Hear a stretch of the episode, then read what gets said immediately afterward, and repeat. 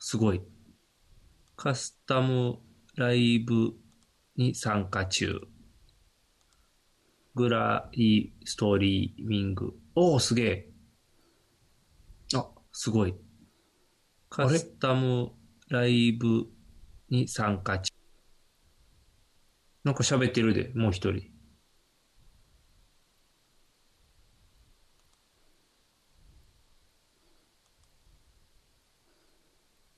あれあ、なんかエラーが出てる。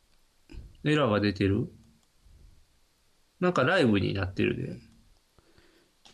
さっきなんかでも喋った声がこ出てたで。う不思ん、議それは止めた。おお。何のエラーやろエラーが出てる。ドキドキ。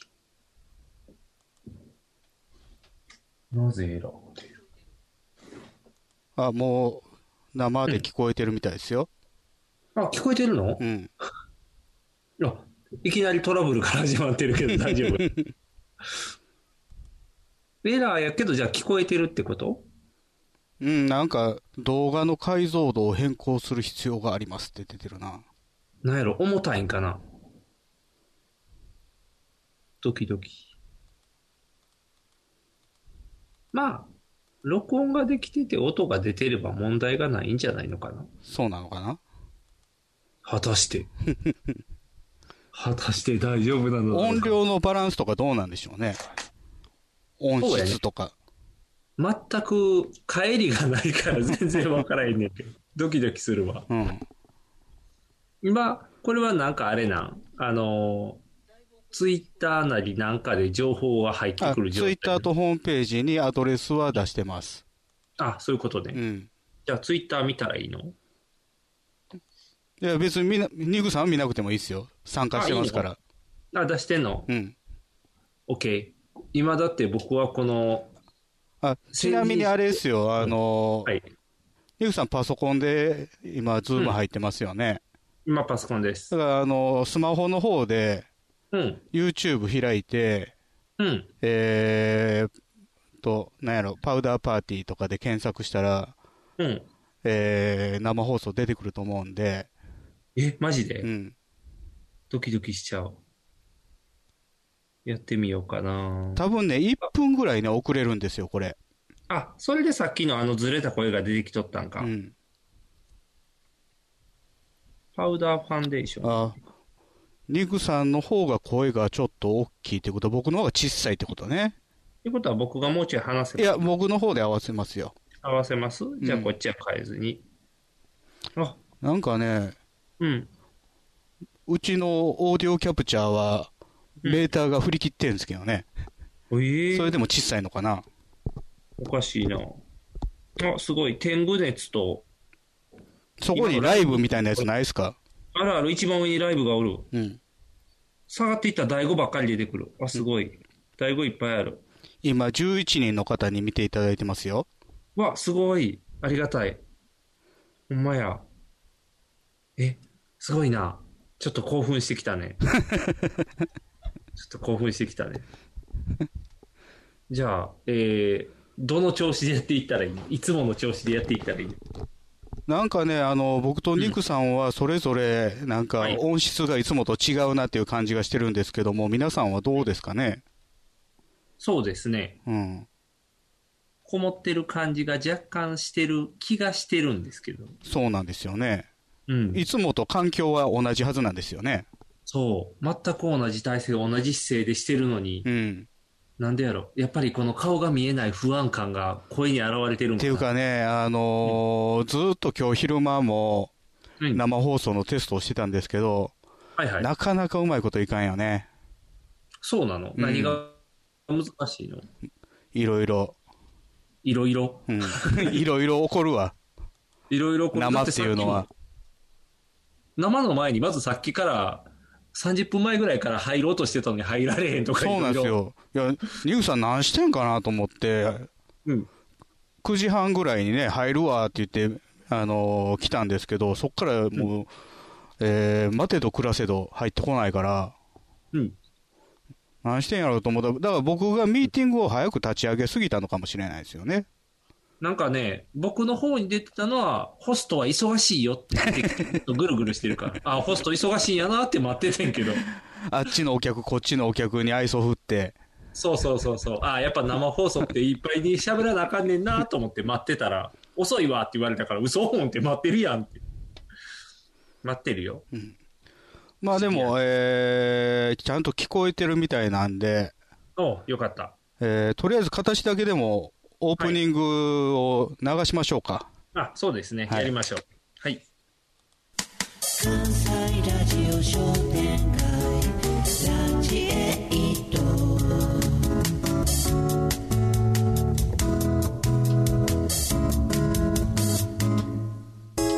これ、ニグさん聞こえてますか聞こえてます。はい。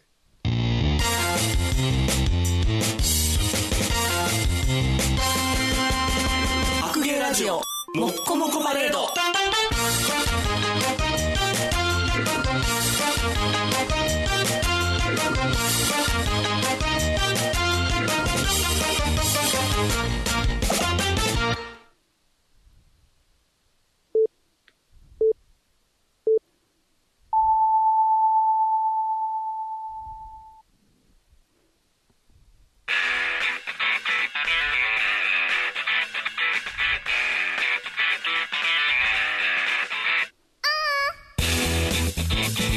はい、始まりました。おー、始まった。ヒゲメガネのパウダーパーティー20周年記念生放送でございます。はい。えー、何の話しようか。 え、挨拶せえへんのあえー、パウダーパーティー20年やってきました、ボーでございます。同じく20年、何日か休んでました、ニグです。何日、えー、ニグさんが休んだのは2回。そう、2じゃあ回休んで3回 ?3 回 ?2 回 ?3 回第2回放送と、うんそっからの1年後と、うん。あと、マサトに来てもらった1回。ああ、3回休んでる。 3回休んでる。あと、極端に言えば、この前回やろうとしてた時も、ある意味休みやったから、いや、あれは収録してないからいいんです よ。いっぱい休んでるよ、いっぱい。記念日に休もうとかやから。僕は1回だけ休みました。ああ、休んだ、休んだイ。ンフルエンザで。休んだ、休んだ。あの話掘り下げたらめんどくさいからやめとこう。え、どういうことです かえ、怒るやん。僕がインフルエンザで休んだ時に、ニグさんとヒロさんっていうね、昔、そうそうえーヒロの一人道っていうラジオをやってた、えーヒロさんに代役してもらったんですけど、はい。ニグさんが冒頭で、えー今日は坊さんがいませんと。うん。で、どうしたんですかうん。坊さん死にました。っそていう、えー録音された音源が僕のところに届いて、う。うん。 あのまだ熱、高熱を出しているインフルエンザ患者にその音源が届いて、うん。僕はその箇所をそっとカットする。一応僕からしたら、のりさんのお葬式みたいなテンションの、昔ね、そうそうそうそトンネルズの皆さんのおかげですで、えー木梨さんが盲腸で収録に来れない。う。そう。だから収録っていうかあれ生放送だったんですよね、あの生放時。送やったね、確か。で、ノリさん亡くなったかのような番組を作ったんですよね。そうそうそうそうそうそう。えええ時代ですよね。そう。それに対するアンサーとしてやったんやけど、うん病人にはきついっていうことが分かったよ。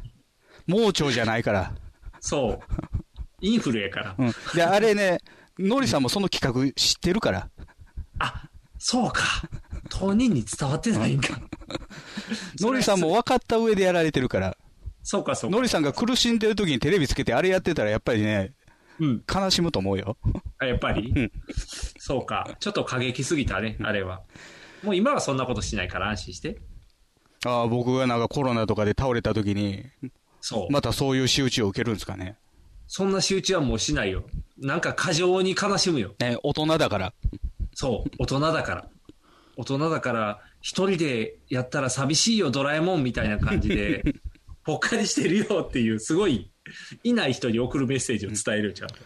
で、まあ、あのーね、この20周年の生放送は先月やる予定、まあ、6月12日に始まった番組ですので、はいはい。えーそれがまあ少し、えー伸びて、えー今日7月10日に、えー晴れてできるようになったということなんですけども、よかったです。ね、えらいもんですね、この20年。はい。あの、2001年の出来事っていうのを今、ちょっと見てたんですよ。ほいほいほい。要はぼ僕らの番組が始まった頃、どういうことがあったのか。おー。それをちょっと見てたらね、はい。えー2001年3月31日は、はい。 USJ が開園。ああ、やっぱり、うん。 USJ も20周年ってやってるもんね、う今。んで、えー6月には、あえー大阪教育大学附属池田小学校の事件。あこれね、番組でも取り上げてましたからね、第1回放送で。あ。ああ、確かにね。うん。で、911があったりとかですね。おー。と、ディズニーシーもグランドオープンらしいよ。あら、すごいじゃない、みんな。うんそこに肩を並べて20周年で行くって感じやね。炭疽菌とか。あ炭素菌やった、うん。すごいあと、Windows XP が出た。おお今10やもんね。今10ですね。もう次出るって言ってるもんね。今10になったら右下になんか勝手にわーってニュース出てくるから、消えへんっていう。あ、あの、天気予報のやつでしょそうそうそうそう。あれ消したらね、不具合起こんすよ。え、嘘。ほんまに。なんなん、イルカに続いてあいつら右下から出てくるの好 きや。イルカはね、困ってもないのにピュンって出てくるからね。そうそう。キュインキュインって泣いて出懐てかきしていくれ、たイ。ルカ。そう。イルカからあんな天気、天気そんな出てこんでもええやんって思うねんけど。困っちゃうわう。ん。だからその20年の間やってた、要は当時生まれた子はもうはい二十歳ですよ。ああ。当時、大学生やった僕らは、おじさんになってますけど。見事にね。うん。綺麗なおじさんになってるね。あのーずっとバネ指バネ指って言ってるじゃないですか。はいはいはい。じゃあ、つい、えー先日のなんかニュース、ネットニュースで、はい。薬丸、薬丸さん、はいはあの、渋垣隊、元渋垣隊の、い。はい。やっくんがう。ん、え、マジっていう、はい。あの人もバネ指に悩まされてる。おおすごいやん。やっくんと一緒やん。ヤックンと一緒。ヤックン印ですよ。お墨付きじゃないで。お、君もバネ指っていう話じゃないで。あのー何回も、だから、い一回治療しては、うん。えー収まってまた再発し、を繰り返してるらしいよ。ああ。じゃあ、やっくんもこの年ぐらいからバネ指なりだしたってことじゃん。いや、でもだいぶ上でしょ、ヤックンは。やっくん60ぐらいじゃないの還暦ぐらいそう。 20ぐらい上やんかだら20周年。だから40周年記念してるときに、あ、20周年記念同じくしてるときに、あ、バネ指が、あっていう話をして、なってる じゃん。ヤックンもう20周年はどこで催されるのそら、アドこマチこでもやったよ。なんかすごい、いい、広い会場で。会場で。そう。まだその時 YouTube とかないから。もう芸能界っていうやつそうそうそうそうそうそう。もう花がいっぱい届くようなやつ。まあ、そんな20年をやってきたんですけども、はいはい。えーまあ、お便りも、えーいただいてましてですね、ちょっと紹介しましょうか。はい、お願いします。えーアノニマス1号さん、はい、ありがとうございます。えー、坊さん、ニグさん、こんばんは。承認欲求自己満ラジオのアノニマス1号です。えー番組20周年おめでとうございます。ありがとうございます。えー僕の番組は一旦休止してしまったので、うん月1でも定期配信し続けるお二人は素晴らしいです。強く尊敬します。ありがとうございます。できればさらに過去放送が聞ければ嬉しいです。あら、過去放送が。はえー、再退者のお二人に質問なんですが、い。結婚生活をうまく、えー続けるコツがあれば教えてください、えーベトナム人の彼女とおそらく年内に結婚する予定です、うわ、すごい。えー別に今は大きな問題はないのですが周りに家族家庭のことが聞ける人があまりいないので教えていただきたいです、おお、えー 1K から 2DK に引っ越すので、えー自分の時間ができるので、また番組を再開できればなと思っています。おー、すごい。ということですね。すごいじゃないですか。結婚生活をうまく続けるコツがあれば。結婚生活。えー、ちょうど10周年ですもんね。あ、うちがね。そうそうそう。そうそう。そうそうそう。だから、なんでしょう。10年目と9年目の人らが大きな喧嘩もせずいてるということは、うまくいってるってことでいいのかな。まあ、それぞれの家庭はそうですよね、我々の。ということやね。うん。じゃあ、コツなんでしょ森脇さんじゃないの、やっぱり。う。んどういうこと感謝じゃないの。ああ、えー、何やったっけえーえー感謝マジック。そうそうそう。根気え感謝アクセント違うな。感謝。 感謝。相手に対する尊敬と感謝じゃないの。ああ、まあまあ、もちろんそうですよ。うん。リあスペクト。の、ニグさんの結婚式の時に、ニグさんのお友達が挨拶でおっしゃってたじゃないですか。はいはい。えー、いつもありがとう。うん。些細なことでもありがとそう。う。うん。大事よね。ありがとうは大事よね。だから結構ね、僕、実家に帰って、逆に違和感を感じるのが、うん。例えば、えー、ご飯、まあ、作ってもらえるじゃないですか。はいはいはい。とか、まあ、まあ、しょうもないことですよ。お茶入れてもらった。はいはい。言ってもらうっていうか。そういうのを全部ありがとう言わないんですよね。おお。家だと。家だとっていうか、あの、自分の母親だと。まあまあまあまあ、自分ちって感じやもんね、言ったら。まあ、当たり前なんですよ。あだからそれを、えー、夫婦間で当たり前と思ったらあかんなっていうことですよね。あ。そうやね。うん。そこはやっぱり血のつながりがない他人同士が同じ家にとなるときは、やっぱり、感謝。感謝。うん。そういうことですよね。ということやね。互いに感謝してるうちには多分大きなトラブルは起きないんじゃないかな。うん。それをだからちゃんと感謝と感じないといけないですけどね。そうやね。うんなんか、いつの間にか当たり前になってしまうもんやからうね。ん。例えば、どうですか、ニグさん、あの、結婚して、はい。あ、こん、結婚生活ってこんなんなんや、みたいな思ったことはありますか結婚生活こんなんなんや要は、結婚前に思いもしなかったことああ思いもしなかったことね朝ごはんをちゃんと作るようになったかなああ、そあの、いそれまで一人暮らしの時は全く食べてなかった。えっ、とね一人暮らしの時は言ったら爆弾おにぎりみたいなのを作って会社で食べるっていうああ、一人で自分の食べるもののみを作るっていうスタイルでうんうん。行ってたけど今はまあ子供たちもいてってなると、朝から目玉焼きを焼いて、うんパンを焼いて牛乳を入れてトマト置いてみたいなああ、なんかもう絵に描いたような朝ごはんですね。そうそうそう。絵に描いた朝ごはんを作るっていう。で、しかも、お休みの日には、えーお父さんの作る、えー フレンチトーストっていう。わかるかなどっかの雑誌に載ってるような一家だ。をもう、あの、なんていうの離婚するときにもそれを作ってたら、ああ、これがお父さんの味だねっていうので映画化されることで有名なお父さんのフレンチトーストですだからあれですよ、ニグさんがもし万が一ね、この後、な何かのボタンの掛け違いで一人になった時にですね、うん。紅茶のありかがわからなくなるんですよ。ああ、そうか。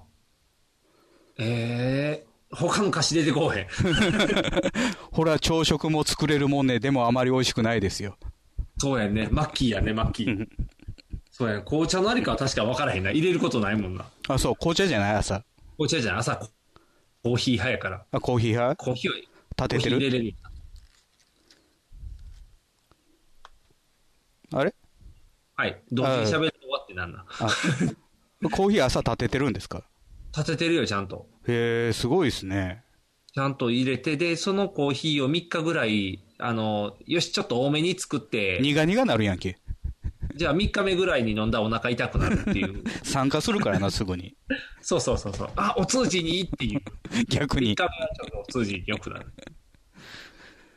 僕なんですかね、結婚して、まあ、細かいところが違うのがうん。あるよね。細かいところ、うん。なんかあるあ、わかった。リモコンを置く角度がちょっと違うみいたいやな、。そういうのじゃないね。細かいな。えー、こだわりの位置が違う。あ、そこ醤油かけるんや、みたいな。あ、それはあるよね。ああの、うちの奥さん大概ポン酢やから。あ。あ、なるほど、なるほど。僕はなる醤油ですよね。どっちかというほどあ、とじ。ゃあ、冷ややっこの時に、あ、ポン酢で行くんやって冷なるややっこはポン酢では言ってないけど、あ、鶏皮ポン酢やのに醤油で行くんや、みたいな感じになるってうこと。ん。うん。わりかし何でもポン酢でいける口ですね。ああ。じゃあ逆に何でも醤油でいける口なんか。大概醤油でいけんじゃないええ醤油とポン酢で喧嘩するようなんてなんかある目玉焼き目玉焼きかけへんか。あの、あれですよ。別に、あの、揉めはしないですけど、うんっ。ていうのは基本的に僕が料理をするので、あ、そうやうね。ん。揉めはしないですけど、うん。あの、僕が生まれてえー三十数年間、ずっとお鍋、な冬のお鍋は、はい。水炊きじゃなくて、もう鍋の中で味付けしちゃうんですよ。おー、はいはいはい。醤油でね。はいはいはい。ただ、奥さんは、まあ、福岡の生まれもあるのかもしれないですけど、水炊きでポン酢でいく派なんですよ。ああ。ちょっと違うね、確かに。うん。ぼ僕は水炊きで食べたことなかったから、家ではね、外ではあるけど、はいはいはいはい。ああ。別にそれで揉めはしないですよ。でもこう、あれやね、夫婦としてのちょっとの差を感じるってこと。感じるよね。あだからそうやって新しいのが出て、できてくるんでしょうね。あ。ああ、そうやね。互いにそれで、こう、それが当たり前になっていくもんね、うんだんだんだんだん。とかさ、あのー例えば、えー実家、まあ、親と暮らしてるときに、うん。受け継ぐものもあれば、反面教師にするとこもあるじゃないですか。はいはいはいはい。うちの実家はご飯が緩いんですよ。ゆるい柔らかい。 柔ら柔らかい。はいはいはい。それはなぜかというと、うちの母親が子供の頃にずっと硬い飯を食ってたからなんですよ。ああ、なるほど。 なるほど。で、僕は緩いご飯をずっと食べ食べ続けて、うんで、独立して、で、自分でご飯を炊くときにはちょっと硬めに炊くんですよ。わあ。代々、こう、反面で伝わっていくんや。そうそう。なるほど。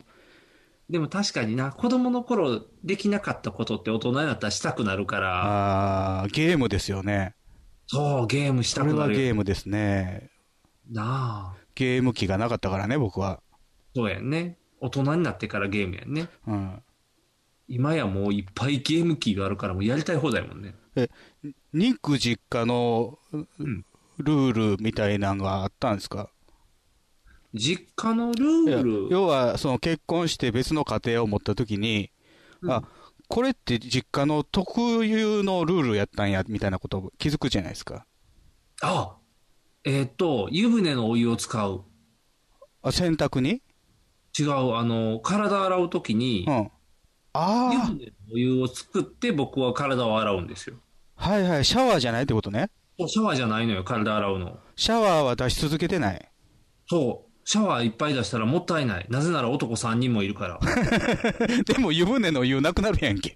そう、だから最後に入るときにもうスースルや から、あの、なんていうの、もう寝、寝て入らなあかんね、お風呂の中に。はいはいはいはい。寝そべる感じ。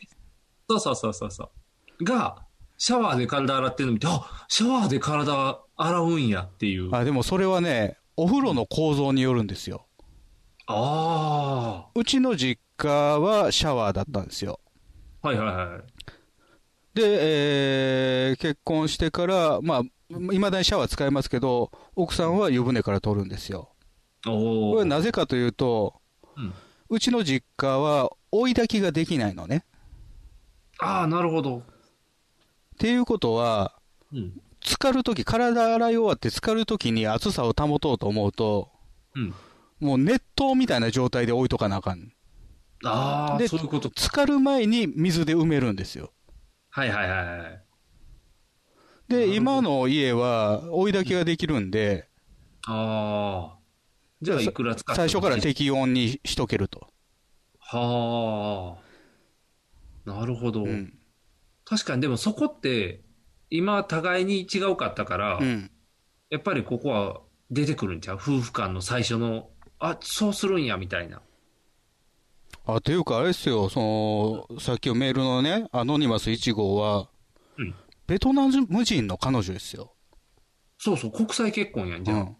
えらい変わってきますよ。まずご飯が、あれじゃないのベまあトナムやったもう住んでんでしょ、こっちに。あ、こっちに住んでるんか。うん。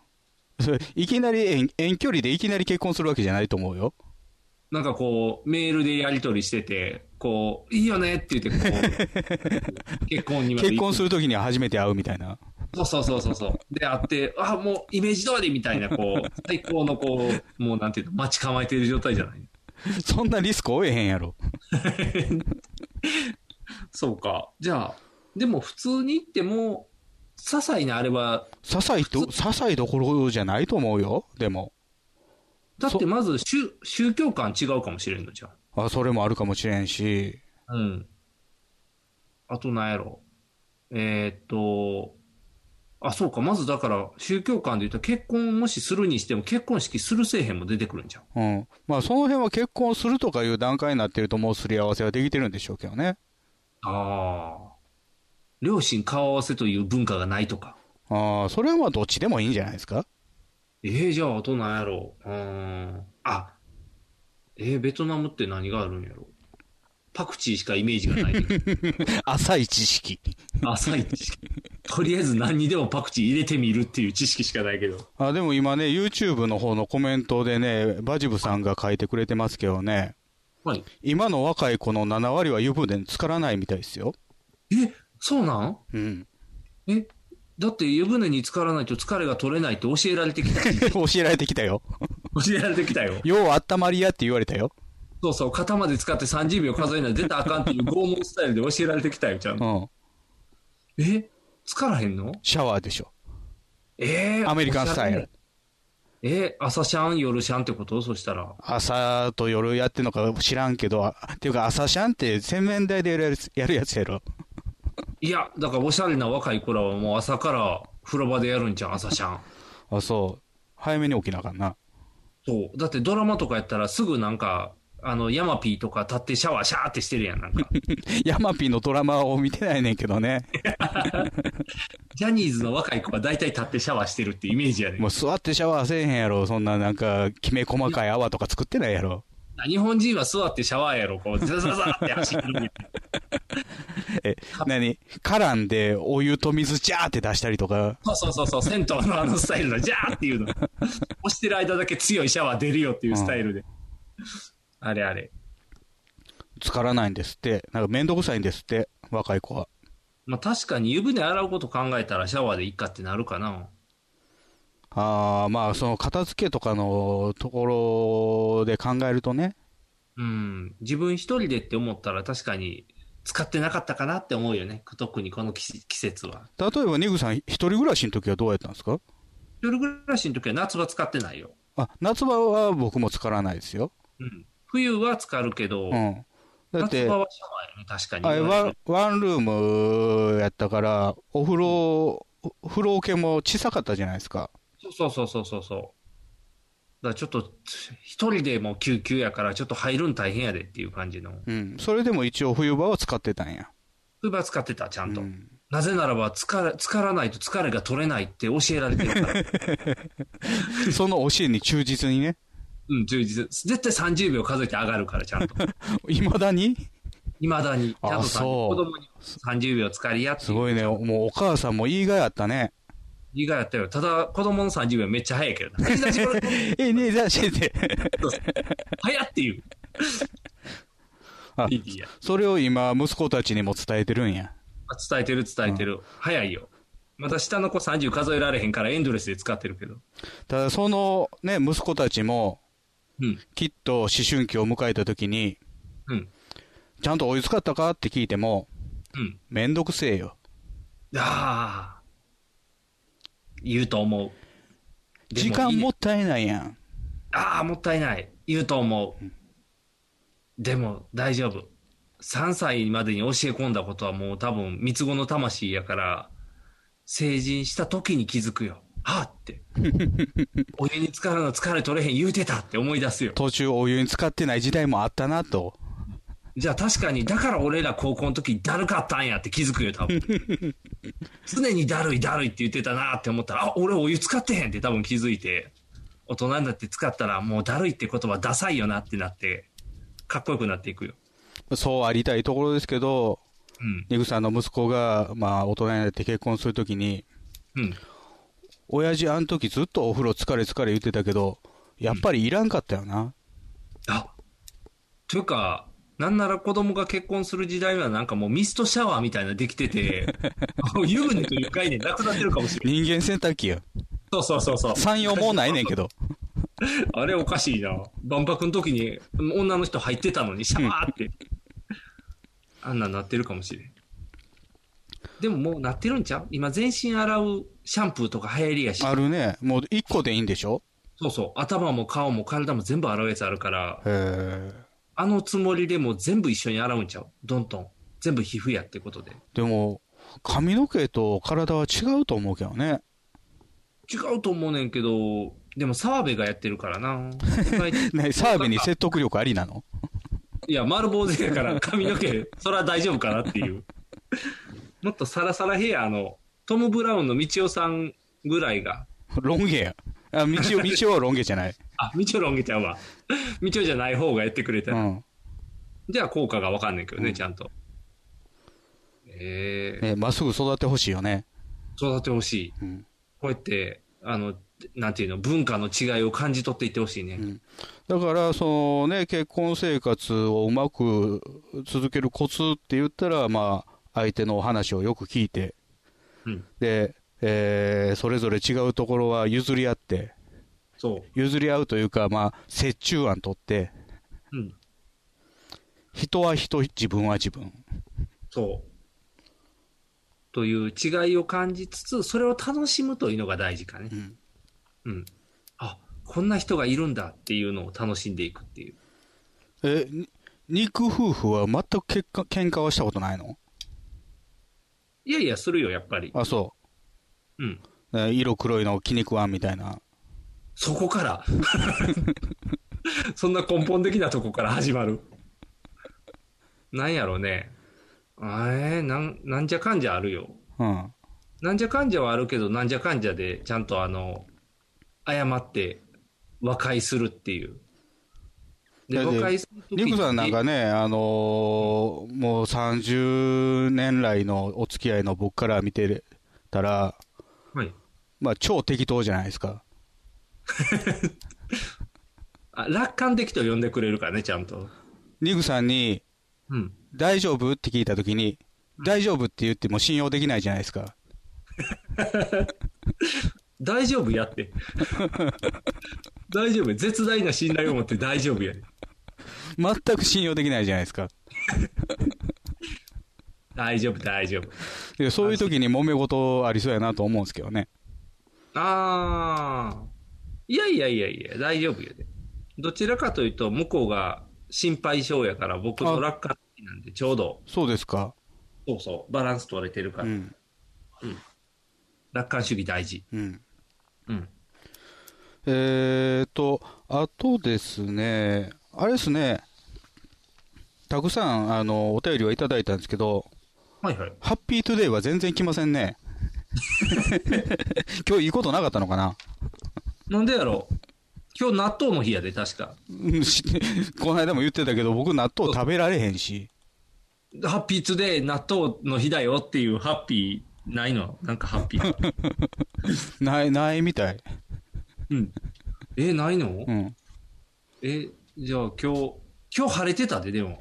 こんな、梅雨の合間に、今日も晴れてた。いい日だった。そう、ハッピーっていう、ハッピートゥデイっていう。あ、でもそ、そのレベルのやつは来てた。あ、そのレベル来てたそのレベルのやつは来てた。あ、じゃあいいや、ハッピーハッピー。大丈夫、大丈夫。えーと、これ、えーきなこもっちさんから、はい、ありがとうございます。ご飯が美味しかった。あ、ハッピー、ハッピー、ハッピー。ハッピー。ハッピー。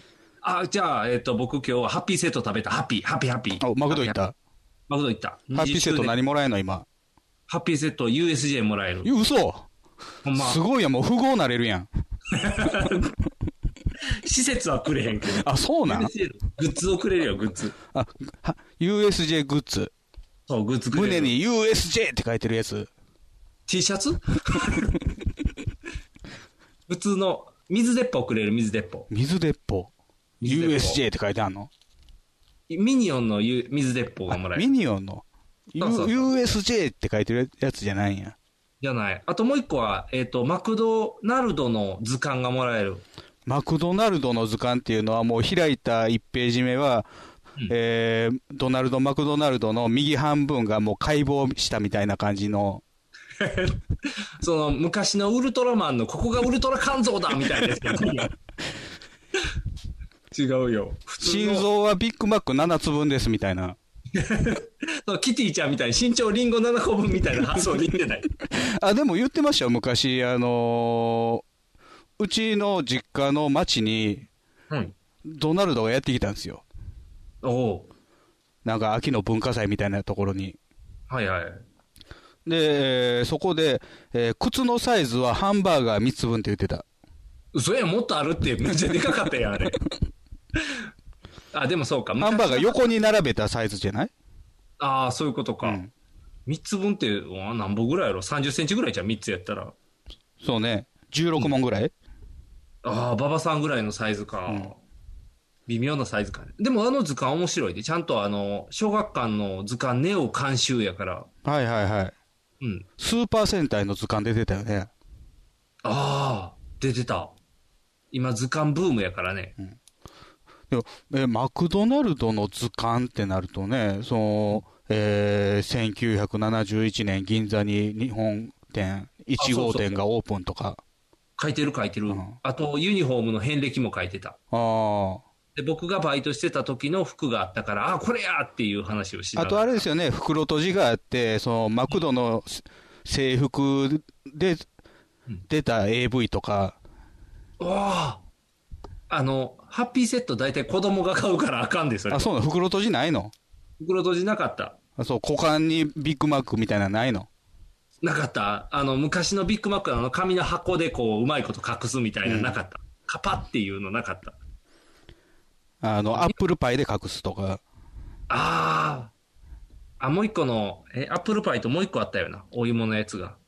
ハッシュドポテトそう、ハッシュとポテトで隠すとか、小さいやろ。朝マックで隠すとか、なんかこういろんな。 あそのマクドの図鑑欲しいね。あれはなんかいいよ。あの、価値が出そうな図鑑やったで。うん。それ買った。ハッピートゥデイ。今日ハッピートゥデイ。そうね、あの、裏ぶれた、あのーハンバーグラーとか、そういう消されたやつらも載ってんの。いや、消された奴らは消され てた。まずどのハンバーガーポリスもいない。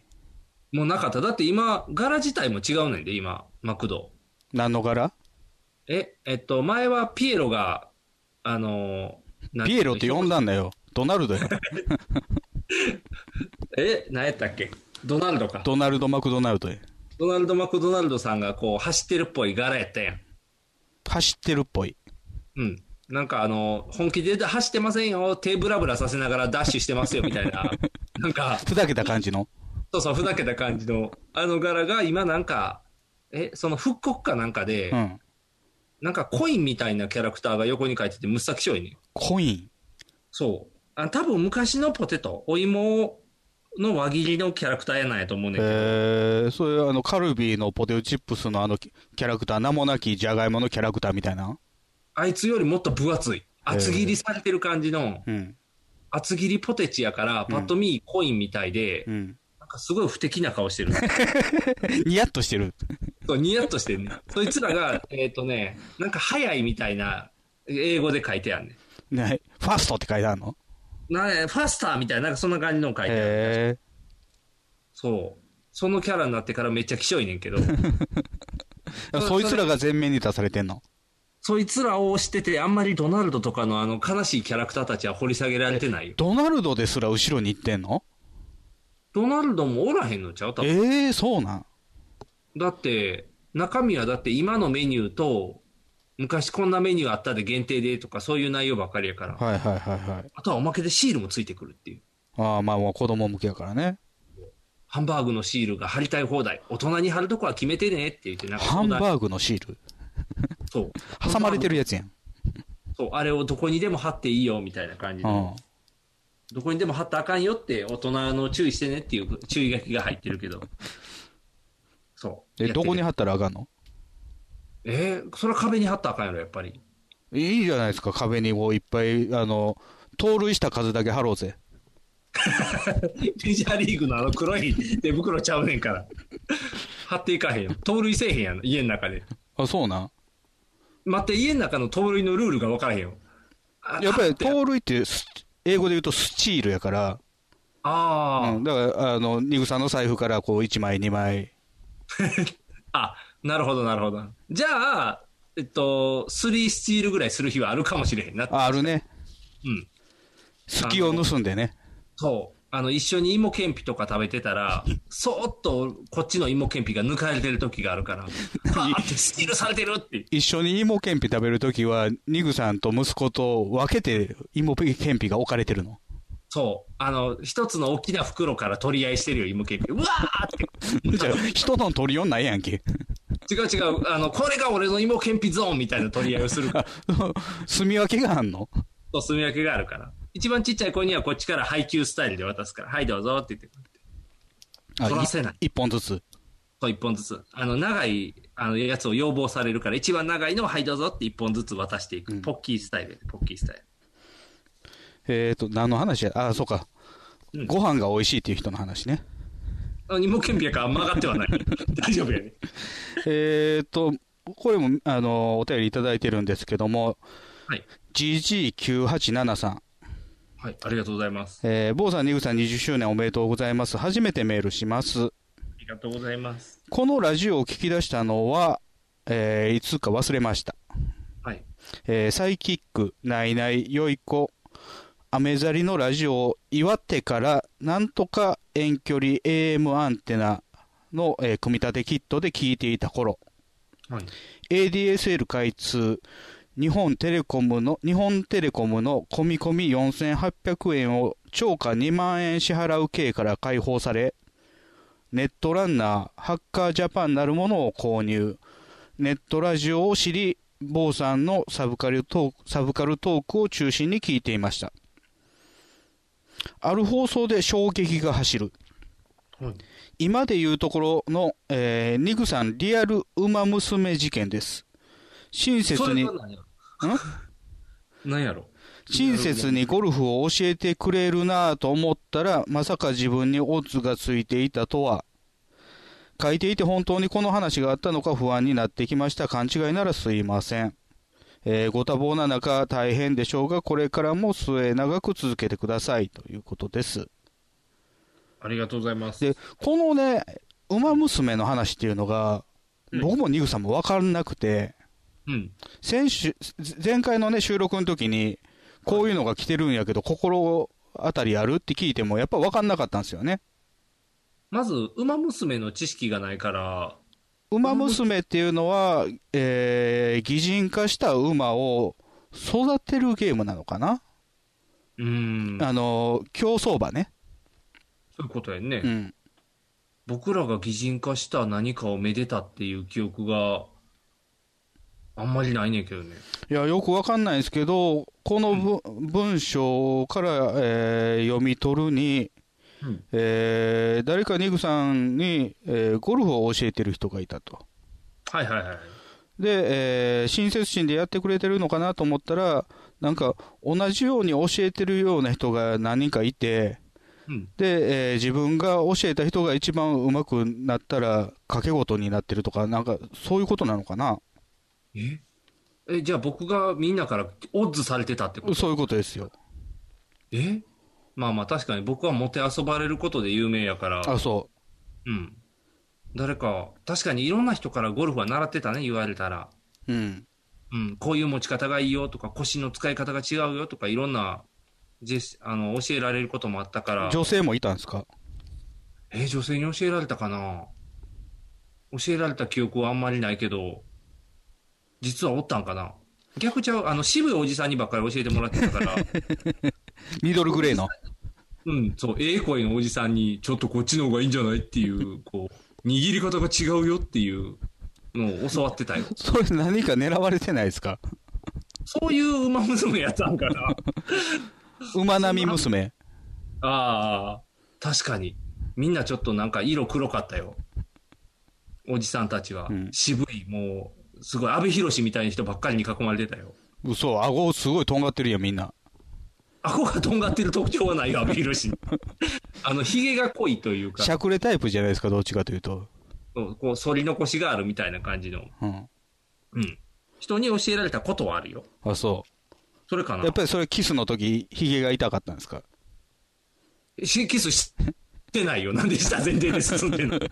いや、なんか、ひその、反り残しのディティールが詳しかったから。ああ。違う、そうなってくると、教わったゴルフの内容がいろいろ変わってくるやん。カップインの話とかがややこしになってくるやん。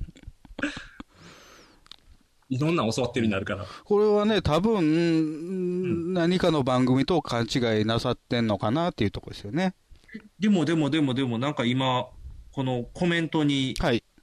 他の人が賭けゴルフやってたみたいな話聞いた覚えがありますって書いてるで。あー、肉さんが、あこれ佐藤隼人のやつですよなるね。はほど。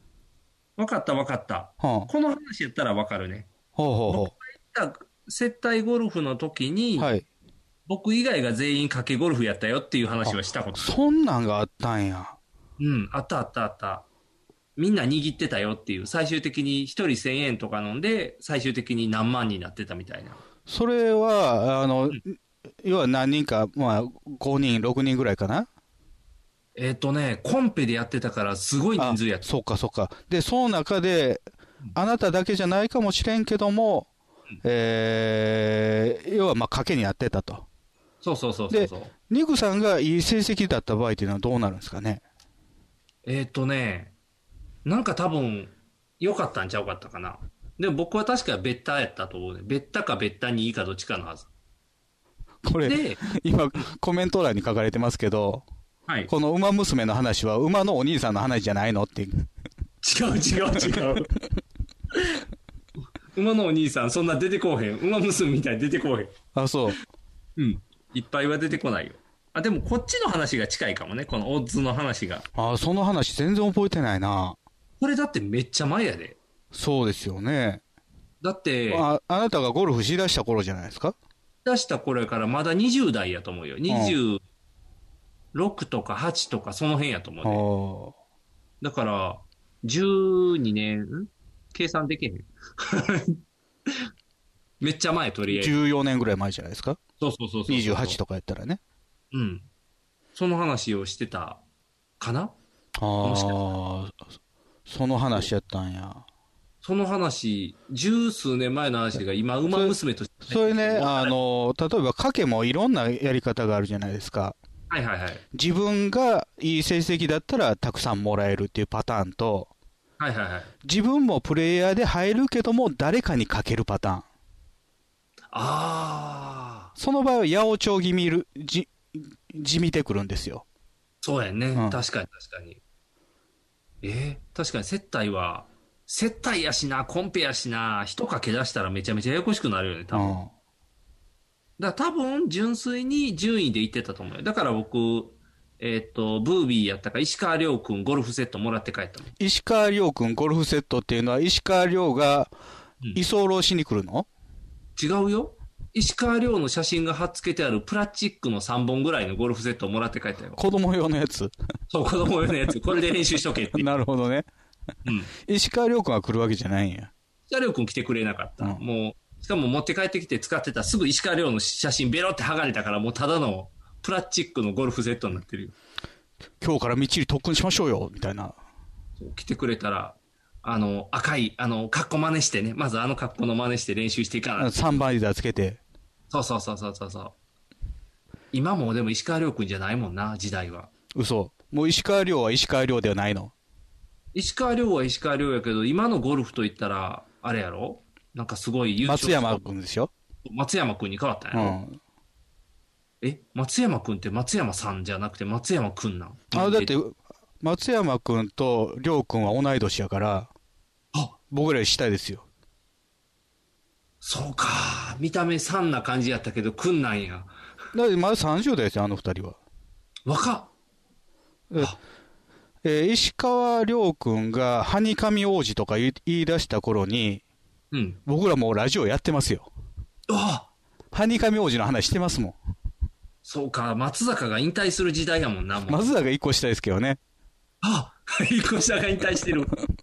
いや、そりゃそうですよ。 まあね。僕らと同い年もしくは上のプロ野球選手ってもう2人しかいないですよ。あ、ナックル投げるおじさんちゃうの。ナックル投げるおじさんって誰やろ前田幸長え、海外の一番長いことを野球のピッチャーとして活躍してた人。あ、なんか切れたっぽいぞ。あ、そうなの大丈夫なのかなでもライブって出てるで。出てるね。いけてんのかいな出てるから大丈夫じゃない、うんあ、消えた。消えたうん、違う違う違う。コメントが、あの、消えちゃうから、ああ、コメントが見えなくなった。とコメントが見えなくなった。とこうしたら、あ、間違えた。高く評価してしま った。くそ消しとこう。どうやったらいいんや。えいよし、5に戻ったの。自画自賛。うん自画自賛は恥ずかしいから消した ぞ。間違えた。これすぐなんか高く評価されるからな。怖いよあ、石川遼君は29歳ですって。な。えー、30違うんや。全然若いよ。えー、えーだから10、10にしたってこと ?13 したえ、めっちゃしたやん。うん。 えいや、一回り以上したってことですよ。えわあ、だから彼が多分17とか18とかで出てきてるから、ああ、そうか。その時僕らもう30近いってことですよ。ダメだ、もうみんな年下や、大変や。同年代応援していかないと。同年代同年代もうプロススポーツ選手はほぼいないからね。さっき言ったみたいあに、。タブセ、タブセ。バスケットボールのタブセ、タブセ、タブセ。多分汚くなってないめっちゃ汚い。なんでみんなあんな小汚くなるんやろうな。バスケの選手ですけどね。そうバスケットの選手ですけど、なんかチリチリのもじゃもじゃになってしまってるから。うん。だってもう田臥の時代じゃないもああ、そうか。ん。うん。え、じゃあ、同年代いのや、それこそね、あの、僕はずっと今年に入ってから、タイガースの佐藤輝明、すごいよっていう話してるじゃないですか。はいはいはい。彼22歳ですよ。若っ下手したら僕らの息子なんですよ。ほんまや。二十歳で作ってたらね。えあんな大きい息子おんのそしたら。ええちょっと、ちょっと20年ってすごいな。すごいよ。すごいな。うん。そうか。だから、僕らラジオ始めた時に、佐藤輝明君は2歳ですよ。ああ。ゆちゆち歩きしてて、うんグローブ欲しいっていうぐらいの時グロにーブ欲しい言われへんのじゃあ、に2歳は。言われへんかうら、ん。ボールぐらいは言うんちゃう。ボーボーって 言って。僕の名前呼んでるみたいな。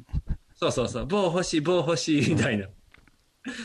えーだからリブさんとこので子供も、うん2歳の時とかやったら、トトを言ってた頃でしょそうやね。じゃあ、そうやな。そんな時にボール欲しいと言ってないの、確かうに。ん。ああ、そうやな。ね、怖いね。早いね。 早いな。怖いね。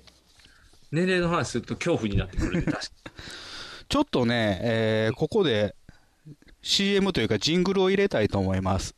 に。あ、はい。ちょっと一呼吸ね、1分ぐらいですからね。 1分ジングル。はい。はい。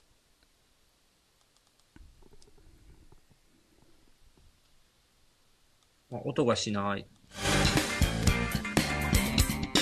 ひげメガネのパウダーパーティー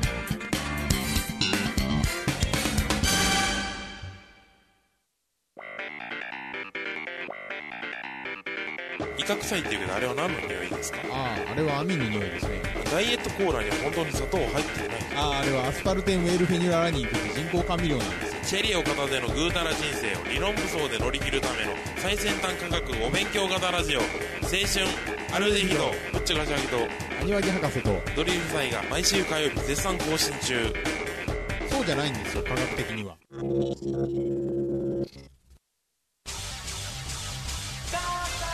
ボンクラサブカル市街オタク何かをやってるライブシアター難波発芸大阪南の秘密基地難波秘密クラブから歩いてする大阪千日前みそのビル2階難波発芸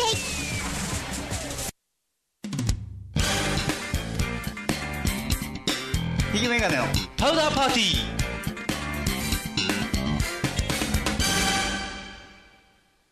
はい、はい。戻ってきましたよ。はい。あ早の、いた田臥は1個下みたいですね。そう、田臥は一個下なのでう。ん。まあでも、ニグさんがバスケしてた頃に、高校生とかで結構有名やったのかな。だって、スラムダンクの三能の元じゃないか。あ、え、スラムダンクのキャラクターのモデルになってるの、そう、田臥君の。じゃあもう中学からやんか。だ違う、最後の、僕らが高校生の多分3年生の時にスラムダンクが終わってるのよ。ああ、最後の方で出てきたキャラクターなんや。そう最後のラスボスとして出てきたのが、その3連覇してた能代工業で、そこの、あの、メインに寄ったのが田臥君ですよ。っていうか、ラスボスのメインが小さくない小さくない、小さいくない。や、田臥身長が低いじゃない。あの子ちっちゃい言われてるけど、175あるからあね。、バスケ選手の中で小さいっていうだけか。そうそうそうそう、僕と同じ身長でガードやからね。ガードっていうのはダー何ダーってやってるあ時のに、ガイド、え、ギャザーとかそういうやつスーパーサイドギャザーはただの多い日も安心ね世界に。田臥も安心みたいな。田臥ボールが多くても安心とかそんなんせえへん から、ボールをこぼさないことで有名じゃないよ。ちゃんとカットインしていくから。田臥173センチですって。あ、ちょっとちっちゃい。ニグさんよりちょい小さい。ちょっと小さい。うーん。でも175の僕がセンターしてるような時代に、まあまあ、それはね、ニグさんはもうしがない公立高校ですから。そうやんね。いいよ。センターしてたもん。懐かしいね。えーっとですね、ちょっとね、えー一つお話をしない、お話をしないとってそんな深刻な話じゃないですよ。今一瞬ドキッとする入りやった大 あ事なおの、い話。やいや、おこれはもうぜひとも話題にしないといけないなというのがあるんですよ。はい、何ですかではえーついこの間から、ある連続ドラマが始まったんですよ。連続ドラマ。はいはい。えー深夜ドラマですね。おー、深夜。はテい、レビ大阪、えーテレビ東京で。はいはい。これが、お耳に合いましたらっていう。え、何それこれ、あの、前の時、放送の時にニクさんにも言いましたけど、ポッドキャストやってる女の子の話のドラマですよ。あていうか、ポッドキャスト始める子。はいはいはいはいはい。そのドラマが始まったんで、はい。第1回を見たんですよ。どうでしたどうでしただからあれですかね、今日聞いてくださってる方も見た人いるかもしれないですけど、はい。あのー要は協賛、協賛というか提供が Spotify っていうね、はい。あの、ポッドキャストのアプリはいはいはい。の会社で、えー脚本がね、マンボウヤシロですよ。おー。あのーえーあ、あそこコンビ何やったっけえー、っとね、えー、っとね、カナリアじゃないくてね、何やったっけ そんな感じの名前。カリカ。カリカ。うん。で、えーまあ、女の子がね、はい。若い女の子がポッドキャスト始めるっていう話なんですけど、はいはい。どんな話になると思う どんな話って、そらまずは、あれやろ。アップデートができないとか、えーどういうことズームが繋がらないと か。それもう始めようとしてるやん。あ、そうか。まだ第1話やもんな。そうそうそう。始めるきっかけがいるんよ。それはあれやんか、あの、ベタなのはもう決まってんね、ん。まず仕事で失敗するねん。おおお家で一人で帰ってくるねん。ーはいはい。二人になるねんん。で、YouTube でも見てちょっと聞いてを紛らわそうかってしてたら、うん過去ファイルがって、うんあれこのラジオ何やろって聞いたらめっちゃ面白くて、そこから過去をちょっと漁っていったら、うわ、もう YouTube じゃこれ以上昔のないと思って、じゃあリアルタイムの聞きに行こうって言ったら、うん、東京でしかやってないって悩んで、ラジコプレミアムに入るっていう話。どリフさん、う何あのー非常に最初はいい線いってたんですけど、はいはい途。中から残念なことがあります。え、何 Spotify 提供で YouTube は出てきません。出てきたら あかんの。でもしそかっちの方もがリア、しかも、不法アップロード。そう、あれでも、ほとんどの人の入り方はこれやって、リアルは。あのね、仕事で失敗は正解。あやっぱりほら。あの、漬物屋のね、うん。えー広報企画で勤める女の子なんですよ。はいはいはい。で、えーまあ、プレゼントがするじゃないですか。うん。どうやってこう、あのー宣伝打っていこうとうん。いう時に自分が出した案がうん。あんまり、まあ、芳しくない。はいはいはい。で、自分がなかなか出せない。うん。喋り下手。あでね、同僚の子にも慰められるんですよ。あ。はいはい。で、この子は、えーまあ、ちょっとネクラな感じなのかな。うん。で、えーまあ、ポッドキャスト聞いてると。はいはい。スト、スポティファイでね、もちろん。当然、Spotify でね。ううんん。で、えー好きな番組は、氷川きよしの番組。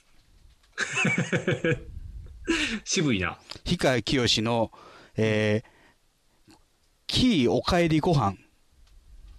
キーをはキーってない、こういう、氷川きよしは自分のことキーって呼んでんのかな、今。おねえになってから。そうかそうかそうか。男性か女性か分からんようになってるよね。うん、キーおは、キーおかえりご飯。はい。っていうラジオを朝聞きながら通勤している。ああ、いいよね、ラジオ通勤。で、ラジオも好きなんですけども、もっと好きなものがあるんですよ。ほう、何が好きなのあのーチェーン展開してる飲食店。ああ、ココイチみたいなやつやね、ココイチ、もちろんココイチ。松屋も好き。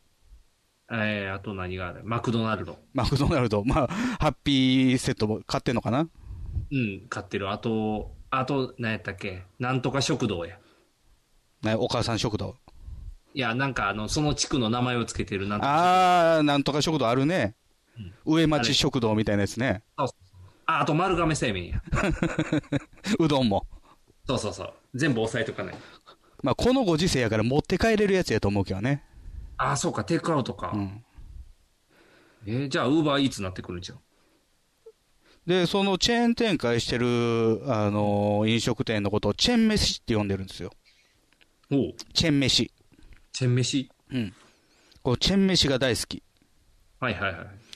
で、えーそのね、同僚の女の子にもね、あのーチェーン飯の話をしだしたら止まらないんですよ。はいはいはい。でもまあ仕事になるとちょっと口下手になっちゃうと。ああ、自分の好きなものに対してはちょっといっぱい喋れるけど、うん普段はちょっと恥ずかしがりみたいな感じ。で、同僚の子に私そんなに、あのートークがうまくないからみたいなことを言うんですけども、その同僚のアリサっていう子にね、はい。いや、あんた喋り下手なことないよ。お、そう、チェーン飯の話してるとき。はいはいはい。すごい喋れるよ。あ、ヒントくれてる。で、あのーどっかしゃ喋る練習みたいなものをしたらみたいなこと言われて、おおなるほどなるほど。で、最初、マチコンとかどうみたいな。うーん。いやいっぱい人と喋れるもんね。まあ、ちょっとな、みたいな。うん。あーじゃあ、ラジオなんかどうお、すごいパス出 すね。なかなかクロートなパス出た。喋り下手の子に出す、えーなアドバイスが、うんラジオ始めたらど普通は大体セミナーに行こうよとかになると 思う。う、ね、高岸とかがやってるやつ。そうそうそうそう。めっちゃ喋れる。 やればできるんですっていう。そう。あなたも YouTuber にみたいな感じの方に行きそうやけど。で、ラジオを勧めたと。はだからまあラ、ラジオ、まあ、好きやけどちょっとってなったら、うんいや、あんたいつも聞いてるやつあるじゃないの。あ、ポッドキャストみたいな。うんそれやってみたらいいじゃないって。えー、っていうことは、うん。最初ラジオって提案したのは、電波に乗せるつもりやったってことですよ。おお。いきなりいやりたくてできるわけじゃないからね。すごいね。うん。で、ポッドキャストを勧められたと。あ、じゃあやってみな。うん。じゃあ、あ、ポッドキャストなら、でき、もしかしたらできるかも、みたいなね。ああ。ポッドキャストってもしかしたらできるもんなん。もしかしたらで僕ら、まあ、ポッドキャストとは寄ってないですけど、同じようなことはやってますよね。これポッドキャストじゃないやん。ポッドキャストでも配信はしてますけどね。あ撮ったものアップしてみようぜっていう若気の至りで始まったテンションと違うやん、入り方が。あでも、えーまあまあ、人には勧められてないけどね。 そう。だって、あ、でもそうか。そういう意味で言ったら僕がそっち側なんか。あそういうことですよ ね。やろうぜって。そうそうそう。。俺とやらないいかっていう。じゃあ、ちょっとやってみるって言って乗ってみるみたいな。うん。ああ。だからこのありさがね、うん私と一緒にラジオやろうよって言ったら同じことですよ。ああ、そういうことやね。そうか。そのうちでも後で分かってくるんじゃないアリサが実はすごい配信者やっていうことだが。 って後々それこそあれですよ、僕がラジオを始めたのは、うんえー後々放送業界に行きたいと思って、その練習で始めてますから。あ、じゃあやっぱり練習でする人はおるんやね。うん。ああ。そうか。で、このまあ主人公の子ね、みそのっていう子はね、うん。とにかくもう小さい時からラジオ大好きやったと。はいはいはい。で、こ学生の頃もずっとなんか、えーメールなのかな手紙なのか分からへんけど送ってて、うん。で、採用されたこともあったと。あで、その時の録音した MD をずっと大事に冷蔵庫に保管しているっていう。あ。冷蔵庫、あ、劣化せえへんように。まあ乾燥やろね。ああ。湿気そう。が乗らないように。はいはいはい。でも、MD なんですよ。問題が。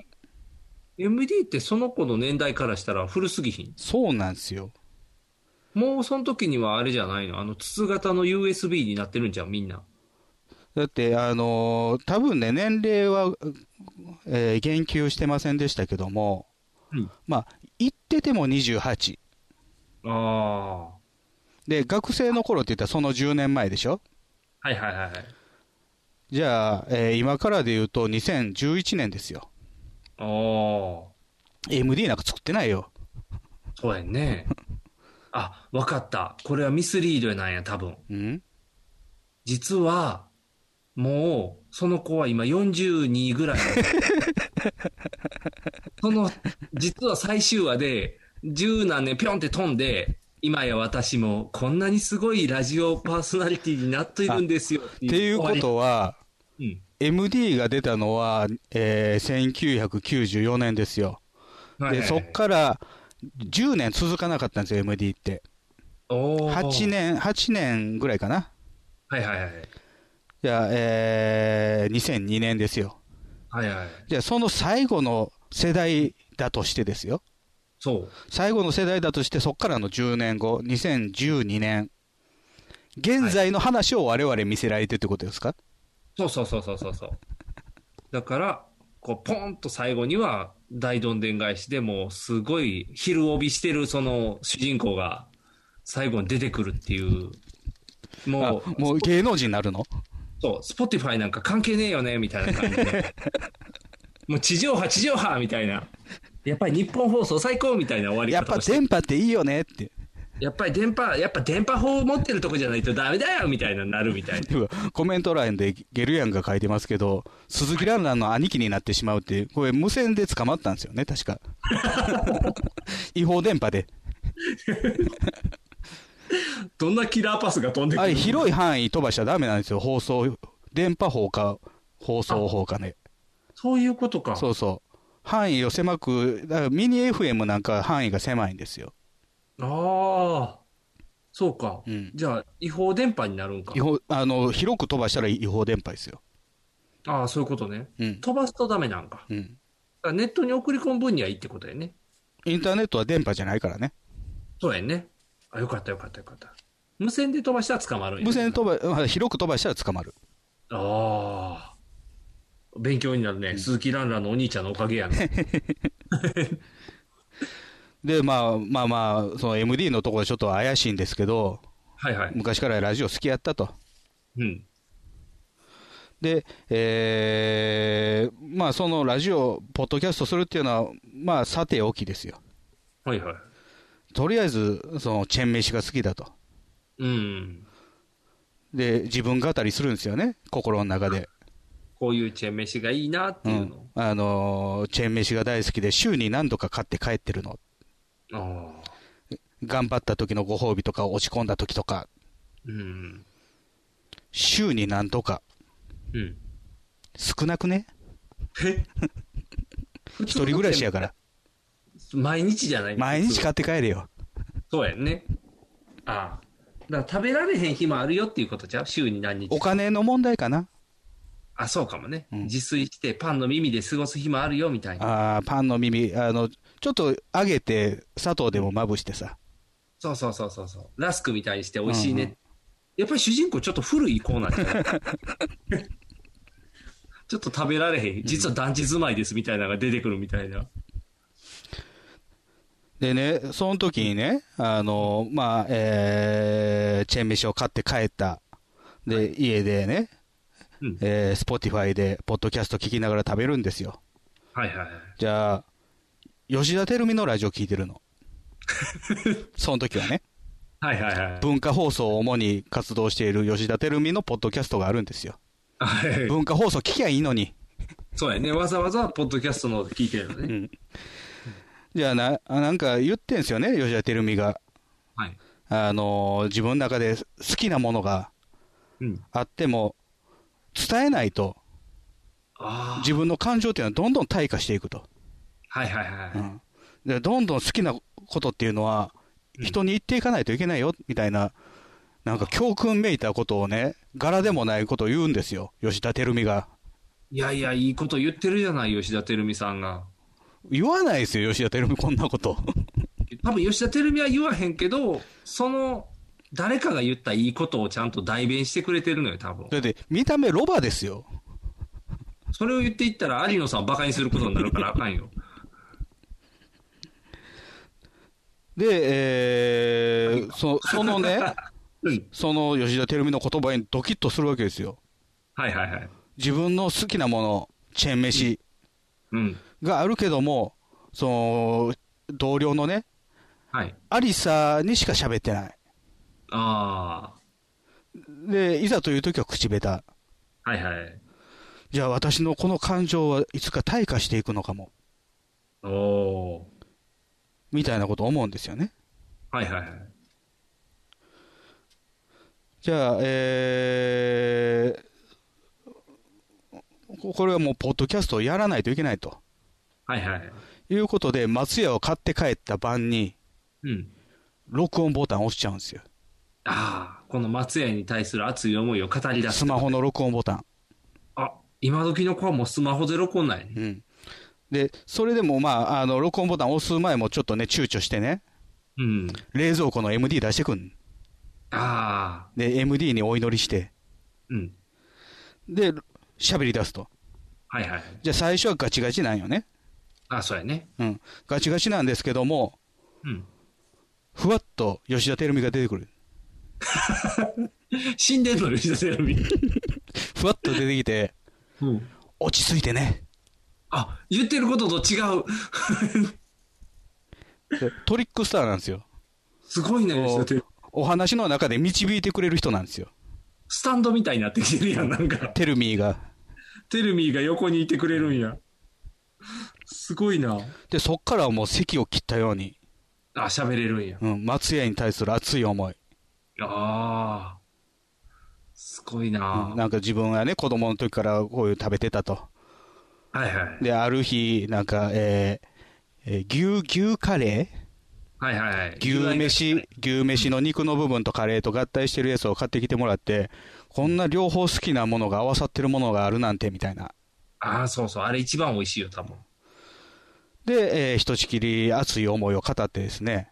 はいはい。で、えーうまく話せたかどうかは分かりませんけども、また聞いていただければ嬉しいです。えーもしお耳に合いましたら、ごちそうさまと言って終わっていく。おー。え、生配信やったってことうん、違う、録音。あ、録音しただけってことか。で、こっからうん。配信ボタンを押すんですよ。編集せえへんの編集しない。ああ、すごい。だから、Spotify でああったかな、あの、録音ボタンがあって、で、うんえー終了して、そのままもう配信と。へえ、便利な時代ですね。すごいなう。ん。編集はしません。編集せえへんねん。うん。かっこいい。生放送やん。それを、うん勇気を振り絞って配信ボタンポーンと押して、はい。限界突破しちゃったな。ああ、かっこいい。で、次の日会社行ったらですね、うん。 その同僚の、あ、じゃあ、あの、まず仕事がもう見違えるようにアグレッシブになるんです よ。チャレンジ みたいな。もうしゃあの自分はまだえいい提案はできてないけども、はいはでい。きてる人にうんコツを聞きに行く、ああ。だからもう、成長してるんやね。成長してる。る、成長してるんやね。で、その同僚のアリさんにね、はい。私、みそのこと応援するよって、おうまあ、頑張ってるからね、ああ、そうやねう。ん、だってあの松屋の話、面白かったもん、あれ聞いてんすよ、お、早いなうん、さすが。あの本名でやってたからね、あ、そういうこと。うん、 あれこのネット時代に本名でやるの。いや、だからその辺の感覚もまた若い感覚なのかもしれない、えー、でもなんか最近の YouTuber とかはせめてあだ名みたいなにしてるやん。 YouTuber はね、うん。またポッドキャストは違うかもしれんよ。え、そうなん、僕らの知らない Spotify 文化があんのまた。大体あれですよ、うんこの子が聞いてるポッドキャストは、うん。氷川きよしと吉田照美ですよ。渋いよね。その辺の無名の人たちの聞いてるわけじゃないんですよ。そうやんね。まずそういうのはどこで見たらいいんやろな。Spotify に行ったら、スポティファイに行ったらある。最新みたいな、で出てくるんかな、ポーンと。出てくんじゃないあ、そういうことか。うんドラマにリンクしてるんかな。その、今 Spotify に行ったら、その味噌ののアあ、ップして聞けると思うよ。おしゃれリンクスタイルなんや。で、まあ、そのね、本本名でやってるからすぐわかるわよ、みたいなんで、あのーえー別の名前とかみんな使ってるわよ、みたいなこと言われて、そんなことできるのみたいな。だかああ、らそもそもネットにも疎いわけですよ。そんな子にいきなりそこにさせるってなかなかすごいな。僕らがネットラジオ始めた時はね、うん。サバサス、く、えー、串刺すとかね、ササバがどうや、串やどうや言ってたわけですよ。言ってた。何やろ、サバって思いながら、サーサーバーですけどね。サーバーうの、ん海外のサーバーを使う。おおー。なんか今聞いた悪いことしてるような感じやな。悪いことしてたんですけど ね。あ、悪いことしてな いや。イスラエルのサーバー使うとかね。ああ。なんかイスラエル経由するなんかもう、悪いテロリストしか聞かへん よね。すごいな。で、あの、それをね、まあ、あの、お昼休みのその会社の屋上でね、はい。ワーキャー言ってるわけですよ。はいはいはい。で、それをね、チラチラっと気にしながら見てるメガネ男子がいるんですよ。おおー。佐々木くん。さ、さては聞いてるな、こいつもっていう。ごっついヘッドホンつけてんすよ。めっちゃ聞いてるあやん。の、僕も持ってますけど、レコーディングヘッドホンってソニーのやつね。おー2万円。弱するやつ。あ、ええやつ。ええやつ。で、 2万こ円っちをチラチラ気にしてる。おおー。おーこいつ聞くな。ああ、聞くな。それはもうこ聞れいかてらいくな。。うん。追っかけていくよね。それで第1話終わりです。おおー。盛り上がってまいりましたって感じやね。次回は王将です。あ、そういうことか。ご飯の方でも引っ張っていくっていうことか。だからこれは、あの、お店もタイアップですよね。そういうことやね。松屋の次が王将。ああ。その次どうかなどこやろうな。チョリーパスタああ。サイゼリアとかじゃん。サイゼリアね。サイゼリア出てきたらジョリーパスタは出されへんな。そうやろ。あ、あとウェンディーズとかね。ウェンディーズ。探すの大変。大丈夫。今、ファーストキッチンとくっついてるから。くっついてるね。くっついてるから。えー、あとなんやろな。あ、だから、あとくら寿司とかや。あ、くら寿司はチ、チェーン飯って言っていいのだって、チェーン店の飯屋をチまェあーン確飯、かにそうやけど、回転してるよ。回転してても、チェーンやから大丈夫じゃないの多あ、分。そうん。なそれで言ったらもうファミマとかもいいんち ゃうう。ファミマ、うんチェーン店でやってる飯もあるから。最終、趣旨がずれてきてると思いますけどね、ファミマに熱い思いあるんですかね。 最終的にはあるんちゃうやっぱり、セブンイレブンって昔は7時で11時までやったの嘘つきとかいう、な んか、圧力があるんじゃないそれはもうコンビニに対する意見やんけ。それはだってやっぱあの感情、好きという感情が乗っていくかうら、ん。ちゃんとした名前に戻してってなるんじゃん。多分。王将だって、なんで王将って言うのとかいう、そこから掘り下げていくんじゃないの熱いの。だからおそらくこれから、このみそのさんはうん、どんどん番組をアップして、うん。もちろんリスナーがついてくるよね。ああ、いいね。リスナーついてきて、うん。メッセージなんか送られてくるよね。ああ、めっちゃ嬉しいやん。テンション上がるやん。メッセージ送られてきて、で、おすすめのお店とかあるよね。ああ、もうそんなん言ってしまうやん、そしたら。私が好きなのは音屋ですみたいな。ああ、盛り上がってくまたるで。若い女のメッセージが届くね、また。ああ、じゃあもうみんなで行こう行こうってなるんうや。ん。ああ、でうん、オフ会やるよね。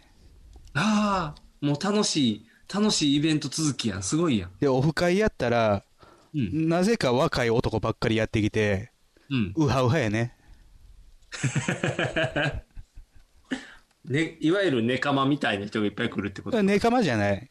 そう、違うの女の子メッセージも来るけども、あのーオフ会ってなったらやっぱり、女目当ての男ですよ。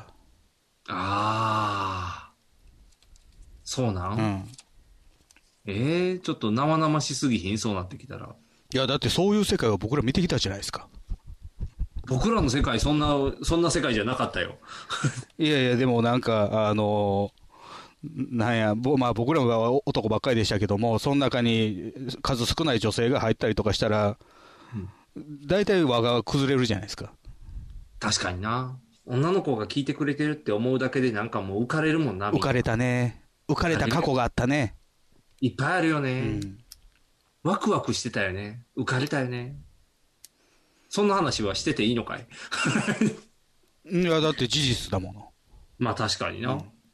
確かにな。で、このメガネ男子、最後に出てきたメガネ男子はどう絡むと思そのメガネ男子は、ライバルになるんじゃない最終う的に。ライバル。そう。 ラジオ始める。だって、チェン飯を言ってんのやろ、女の子は。でも自分には別の自負があるはずやねんあ、俺はチェーン飯なんかクソだと。違う違う。あいつは松屋がいいって言ってるけど、俺は好きやだ。あいつは王将がいいって言ってるけど、俺は大阪王将だ。み たいに、普段を全部当ててくるっていう。日高屋じゃないの。ライバル、ライバル。大阪王将。そう。いろんなのをこう当てていくっていう。ああ、なるほどね。いや、多分ね、僕ね、うん。あの、配信中にね、出くわすと思うねんな。あ生配信中。あ、なるほど。うん。イベント的に、その、食べ、お店で食べながらみたいな時に出くわすと思うはいね。はい。ああ、なるほど。あ、で、その番組自体は、こう前に聞いてたと。おお。で、君だったんだね。まあ、あの、後輩なんですけどね。はいはいはい。うん。みそのさんだったんですね、みたいな。あ気づくんや。うん。うわ。で、そっからうん、ポッドキャスト、そっちのけで恋愛モードになると思うよ。ええいやや。そそんなん、ポッドキャストは最後まで持っていかないだかと。ら、ポッドキャストやったらモテるに持っていくよ。チャレンジやん、やっぱり。 仕事できてモテてってすごいやん。まあまあ、でもね、あの、なんか、うちの奥さん面白かったらしいですよ。あ、そうなの、うん。じゃあ、見てないから、あの、YouTube とかを見たら見れるん かな違法アップロードで見るな よ。TVer かなんかで見ろよ。あ、そうか。ちゃんと、あ、そうやな。一週間ぐらいは、あの、見してくれるもんね、確か。追っかけみたいなんで。あ、じゃああれやな。お耳チェックしてみなあかん ね。あの、コメント欄に書いてますけど、吉田照美さんはもう文化放送追放さ れてるらしいですね。何したんですかね。何したん追放ってすごい。悪いここと。としたんですかね。それは悪いことするなら追放ってされへんよな。そうですね。うん。追放ってことはもう帰ってくるなよってことやもんな。あと、あのーそのチェーン飯、いきなりステーキとかあああるかもっていう。いいね。絵が盛り上がるね、確かに。あ、じゃあ男の料理系もいけるやん。男の料理。俺のステーキとか、俺のなん俺のイタリアンとかあるね。そうそう、俺のイタリアンとか、俺のシリーズ。あの、安く店開けれるやつでしょそうそうそうそうそうそう。あ、ということは最終的な敵はワタミとかなんじゃん、最後。ああ、居酒屋そう居酒屋と戦うとかになってくるんじゃなんで戦わなあかんねん。 ん。だってワタミの社長は悪いっぽいやろ、雰囲気。別に悪を成敗するためにやってるポッドキャストじゃないねん。あ、じゃないの。なんか、最終的な大きな悪をやっつけるポッドキャストってかっこよくないなんか流れとして。待てーとかなんのそうそうそう。で、いつの間にかだんだん仲間増えてきて、最後ゴレンジャーみたいにポッドキャスターが集まって、倒してくれるみたいな。赤とか青とか出てくんのそうそうそう、色がついてるから、おーって、君はって言って、そこで正体がわかるみたいな。どうなんでしょう ね。どう進むかはこれからのお楽しみというまあでもおそらくね、あの、ネットラジオ、ポッドキャストやってる人間が見てると思いますよ。ああ、そういうことか。うん、あの、スポティファイの思惑とはちょっとずれてると思ああ。Spotify としては Spotify をもっと使ってね。う。あだかららもちろんも、あの、全然、あの、ポッドキャストなんかやったことない、やろうと思ったこともない子にや始めてほしいわけよ。そういうことやね。うんで、ちゃんと最初に振りで好きなことを一人で語ればいいっていうスタイルやもんね。あ、そうそうそう。うん熱い思いがあれば、それは伝わるよっていう。まあ確かにな。美容系 YouTuber みたいな感じで盛り上がるかもしれないね。でも、いきなり一人喋りってすごいハードル高いね。一人喋りなんかできへんやん、どうやでってきもひん。20年やっても一人喋りはできない。そう、一人喋りなんか落語ぐらいじゃないの、一人喋りできるんて。落語はもう決まったことを言ってますからね。あ、そうか、台本ありきやもんな。うんフリーででも、ああ、でもそうか、オタクの気質があったらいけるんちゃうああ、ばーっと喋れるパターン。そうそうそうそう。だから、例えば、ジョジョのどこがいいとか聞かれたときに、ああ、それってここがいいよとか言い出したら、だーってこう、なんていうの、席を切ったように喋れるやん。それ何回続くよ。えー好きなもののある数だけやから、 ジョジョの関数だけ。ジョジョの関数で言えば、頑張れば100話ぐらいはいけるんじゃないうん。一冊ずついけば。もう100巻も出てんのえっ、と、シリーズ足せば100いける。。ああ、そうう。ですごいい。ね。だから、あのー君にら、あの、あれやんか、野球を聞くようなもんや。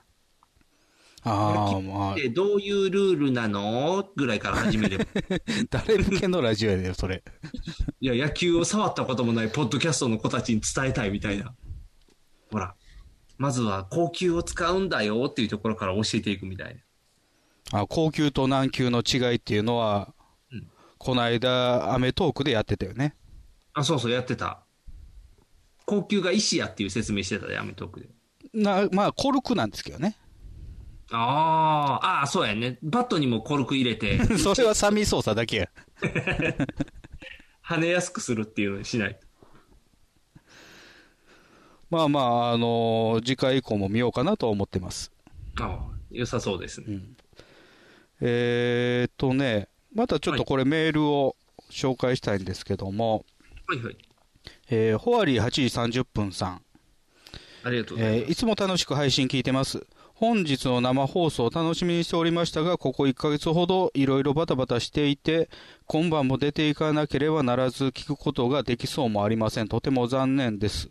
と書いてますけど、コメント欄に出没してるので聞けてるんでしょうね。いや、だからこれは外におるんじゃないのあ、そうでしょうね。外で。外で聞いてる。ビバ YouTube。Spotify じゃない YouTube。やっぱり YouTube 最強説っていうことになるね。えー私は坊さんではないですけども、うんこの2、3年、いや、もっと前から、えー手の指の第一関節だけ痛みと変形が起こる、ヘバーデン結節というものを患い、うん痛みでキーボードを打つこともままならない時があります。ええ年ですね。ああ。えーお二人もお体に気をつけて、お仕事や私生活、あとラジオに頑張ってください。あありがとうございます。えーラジオ20周年と坊さんの結婚祝い、えー結婚記念をお祝いします。ああと、えーニックさんも、てんてんてん。ご子息のご卒園、ご入学おめでとうございました。やった 困ったんやろうね。どうしよっかなニッ。クさん単体でアニバーサリーじゃないから。 中途半端なタイミングやからうんね、確かに。ああ。ヘバーデン結節っていうのも痛そうですね。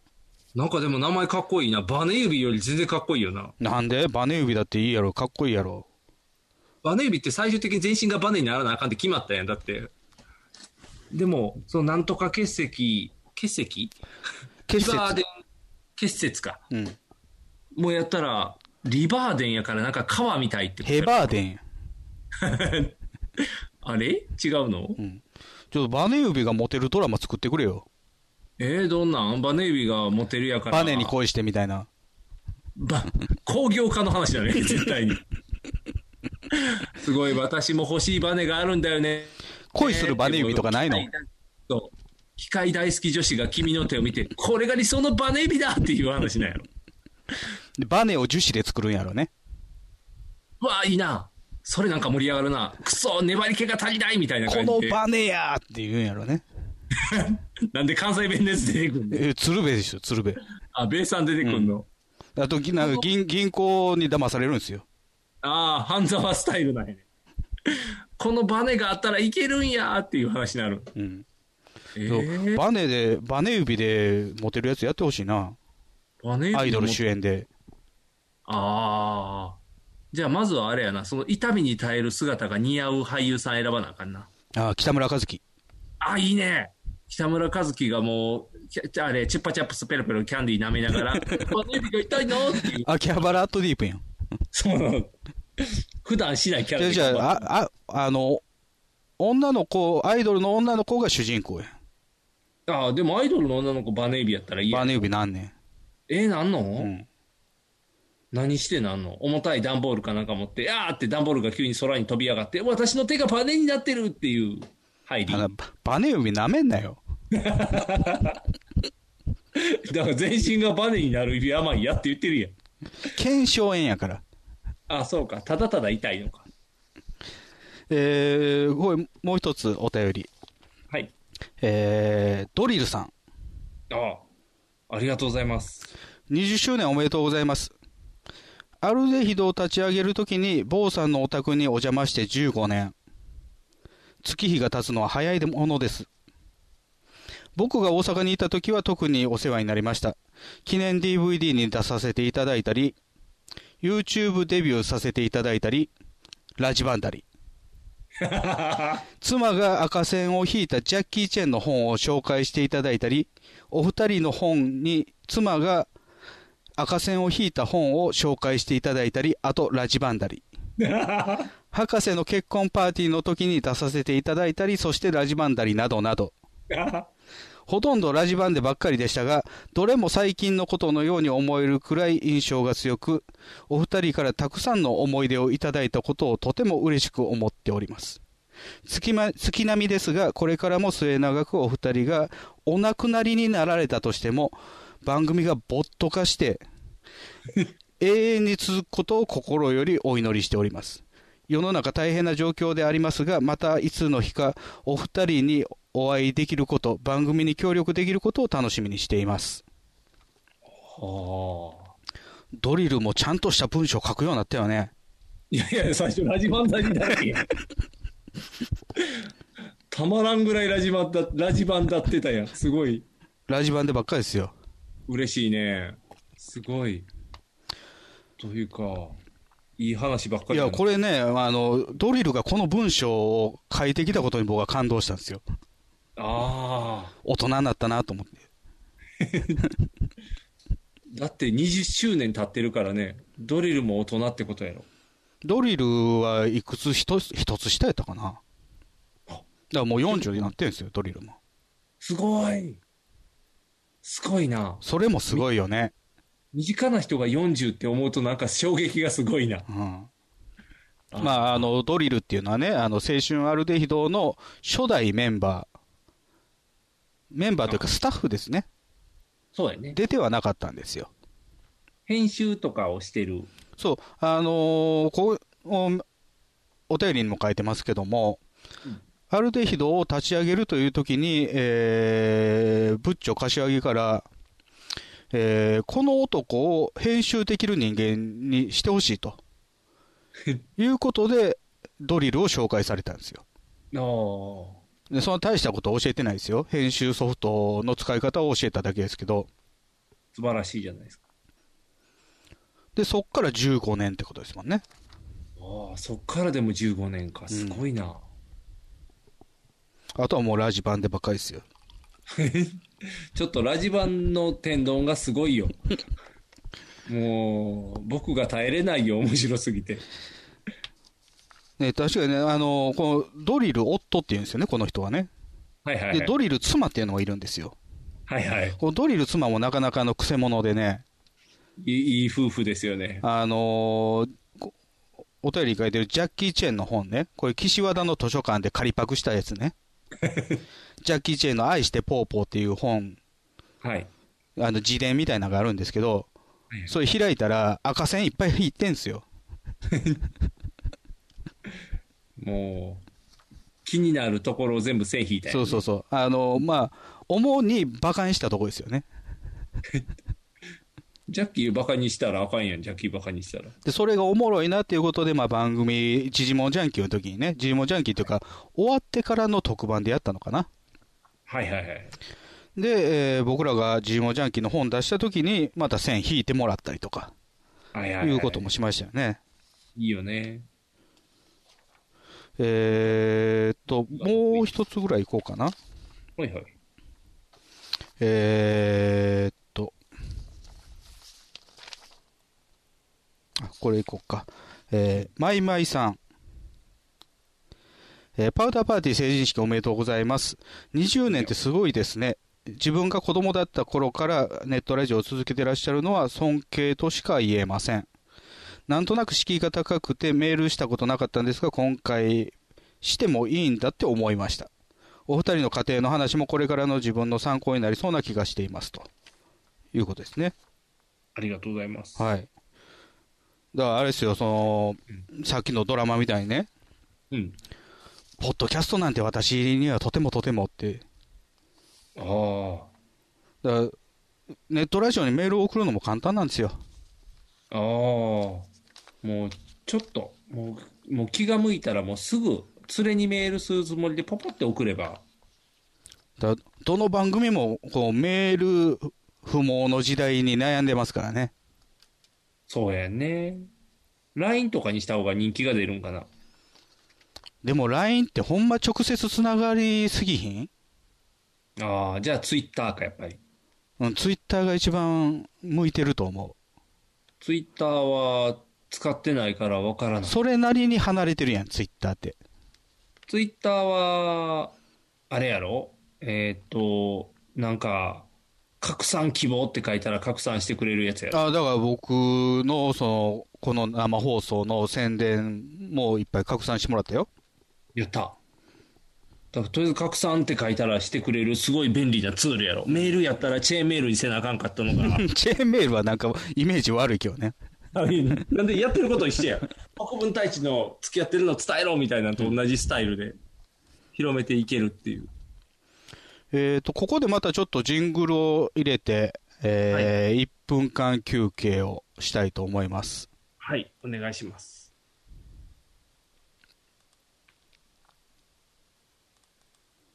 ゆで卵が好きだね僕誰のものまねやパンダエイジですひげメガネのパウダーパーティー特撮放送、流星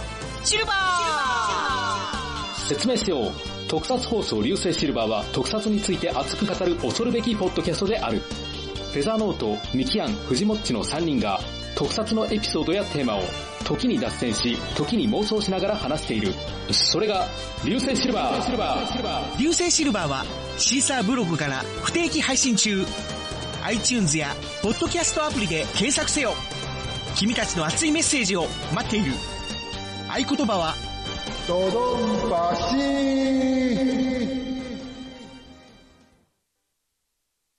収録やだなぁ。スーパー収録だえ特撮話で流星タ喋ってほしい。イムシルバータイム特撮放送流星シルバーサンダヘテレイディオは全世界に向かって発信するラジオです。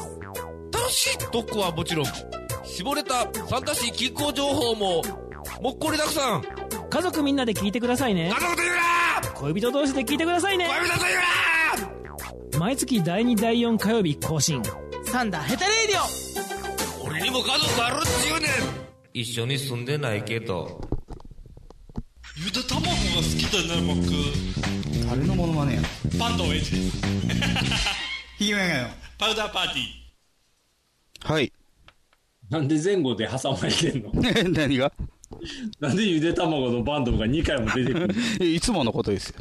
あ、いつものこといつものことです。あ、そうなの、僕だけ新鮮な。知らんかった。えー、このね、20周年の生放送、えーまあ、20周年お祝いするということなんですけども、同時に僕の結婚10周年のお祝いを考えてほしいと。あ、そうそうそうそう。いうことでやっておりました。えー僕がこの6月12日ですね、番組の20周年と同じ日に結婚10周年を迎えました。なんかさっきね、コメント欄見てたら、えー私もです、私もです、みたいな。え、何それいや、同じ6月12日が結婚記念日なんですよ。え、そうなんうん。みんな6月12日に何かあったんなんなんでしょうね。何やろ何かあった無意にジューンプライドジューンブライドって、そこ選ぶんかな ?612 なんかなまあ、たまたまその日が土曜日とか日曜日とかそういうことやねんけどね、大体が。 ああ、そうやね。大体、梅雨が、雨がない日とかになるもん ね。思いっきり梅雨やんけ。まあ、しょうがないね。6月。で、えーまあちょっとね、あんまりいただいてなくて、2つしかいただいてないんですけども、はいはい。もしよければね、コメント欄とかで、まあ、一言コメントみたいなんで、こんな、あの、お祝いいいよ、みたいなこともあれば、いただきたいなと思ってるんですけども、はいはい。えー今のところ、えー我が家、我が夫婦の、えー結婚10周年祝いの有力候補は、任天堂スイッチです。おいい方いい方で、任天堂スイッチ欲しいよなっていう話をしだしたときに、えーししだして、まあ、ちょっと経ってからですけども、新しいのが出るとそうそうそうそう、新しいに出いる。うのがついこの間出ましたよね。はい、出ました。だからあれによって、今のやつがちょっと安くなれへんかなと思ってます。ああ、なるほど、そっちの方が。うん。だってそんな変わんないんでしょちょっと大きくなって、画面が。外部端子をつなぐアタッチメントがいらんようになるとか、なんかそんな感じのやつちゃうかったかな。え、普通に HDMI 刺されへんの今のやつって。今のやつのなんか外部端子を使えるようになるよう的なやつじゃなかったニュースのやつでは。ないつもの任天堂のやつを使うのかな現行のやつは。任天堂用のやつがあるの任天堂専用のやつってあ、あのースーパーファミコンとニューファミコンは確か同じコードやったよ。あ、あの外部接続のやつ。筒というか。そう、なんかプラスチックみたいなやつ。おお。ええどんなんなんやろね。まずスイッチ持ってないから全然わからへんけど。うん。今のところスイッチが最有力候補なので、はい。だからいただいたやつでスイッチを凌駕するやつが来ればいいですけどね。スイッチ強すぎひん、そうなってく ると。勝てるかなあの、野球ゲームも出るんで。ああ、スイッチやな、じゃあ。えーいただいたのがですね、はい。えーゲルヤン。はい。えー結婚10周年のお祝いのアイデアということなので、スイート10といえばダイヤモンド。はい。えーパウダーパーティー御用達の漫画といえば筋肉マン。はいはい。ダイヤモンドと筋肉マンといえば、もうお分かりですね。はい。結婚10周年の祝いは、高度10ダイヤモンドパワーを誇る悪魔将軍フィギュアで決まり です。えー6月12日、改め7月10日、納豆の日ということで、21年目以降も納豆のように末永く糸を引く番組でありますようお祈りしておりますと。悪魔将軍を勧められましたよ。やったね。悪魔将軍やったら、えー、地獄の弾道台。そう、地獄の弾道台。ちょっと安く手に入るんじゃないダイヤやでスイッチより安いんじゃん。じゃあダイヤで作られた悪魔将軍やでええじゃあ、その、汗かかして、筋肉マンの頭がダイヤになってる方で許してっていう方に筋した肉ら、マンの頭がダイヤえー悪魔将軍を、えっ、と、ロメオスペシャルみたいなので釣り上げたら、あすあの、ダイヤの汗をかいてきて、それを自分のマスクに固めて筋肉マンが頭をダイヤにしてたやん。そんな話ありましたっ け覚えてないの筋肉マン大好きって言ってるのに、覚えてないのアイアンスウェットじゃない。アイアンセットじゃないよ。悪魔将軍の汗を使って自分のマスクをコード12でやったら勝てるって言ったら、コード上げられて、わあ、勝てないってなったとこやん。あれ、悪魔騎士編ですよね。そうそう、最初に戦だからった金のマスク、銀のマスク編や。そう、心臓止まっちゃうときちゃうから。あれね、金のマスク、銀のマスクは、うん悪魔将軍出てくるまでが面白いんですよ。あー。スニゲーターが活躍すそる。うそうそう。。あの、スニゲーターもそうやし、まあ、プラネットマンですよね。あー、取り込むもんね。だから、これ、えー悪魔将軍のダイヤモンドのフィギュアを買わないといけないってことですよね。あー、スイート10やからな。ツイート10やから。うん。じゃあ、それにするいや、でも他にもっといい案があるかもしれん。でももうあと1個しかないで。えーもう一個がね、えーバジブさんはい。です。えー坊さん、ニグさん、こんばんは。ご無沙汰しております。千葉県のバジブでございます。まずは結婚10周年、鈴婚式。おめでとうございます。10年は鈴なんですね。鈴なんやな。うんえーお題となっている10周年のお祝いアイデアですが、今年は難しいですね。うん。何ができるか考えても浮かんでこないので、今後に向けた提案おということで、えーいただいてます、えー日本最四端、4つの橋ね、はいはいはい。えー、野サップ岬北海道根室市、はいはい。入崎沖縄県与那国島、波照島沖縄県波照間、うんは波照間ですね、うん波照間島ですねで、えー、宗谷岬北海道稚内を制やしそれも、えー最東端えー最も東の端の、えー野サップ岬で日の出を見るとおでー最西端最も西の端の、えー入崎で日の入りを見るという旅行プランですね、すごいな。でこの野サップ岬の日の出は3時朝の3時37分はいはい。恐ろしく早いなめっちゃ早いな、3時。で入崎沖縄の入崎の日の入りは7時37分ここれも恐ろしく遅いななかなか遅いな。えーこれだけ移動すると移動が疲れるので JAL の最上位シート、えーファーストクラスで行こうはいはい。どうですかって書かれて るせめて何日かしようよ。1日で行かなあかん。あちゃんとあのプランもあるよあ、ちゃんとプランあるの。うんえー旅行好き、乗り物好きな坊さんは、えートライワトライアトワイライトに乗る感覚があれば飛行機のファーストクラスでの旅行、えー国内線でも待ち時間はラウンジだし、えー検査場も一般客と違うしで良いですよ。と考えたのですが、工程を作っていてふと気づいてしまいました。うんえー3時半、朝の3時半に野サップ岬で日の出を見て、8時に新千歳から乗る飛行機、えー新千歳から立つ飛行機に乗ることは物理的に無理。あ、えー同日の日の出日の入りは諦めるとします。あ、よかった。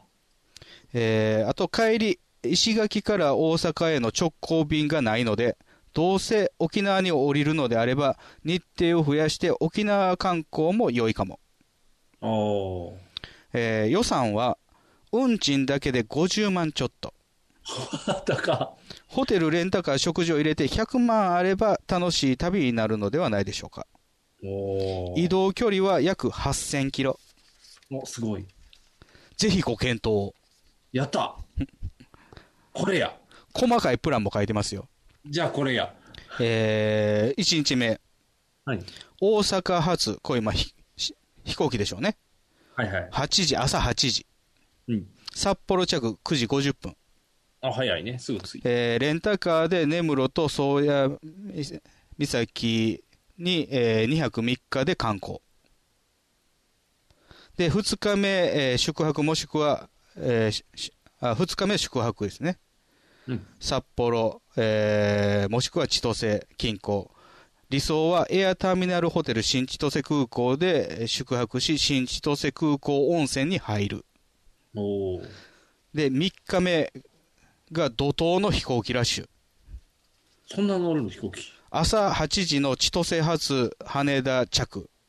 うんで、羽田発那覇着。お那覇発石垣着。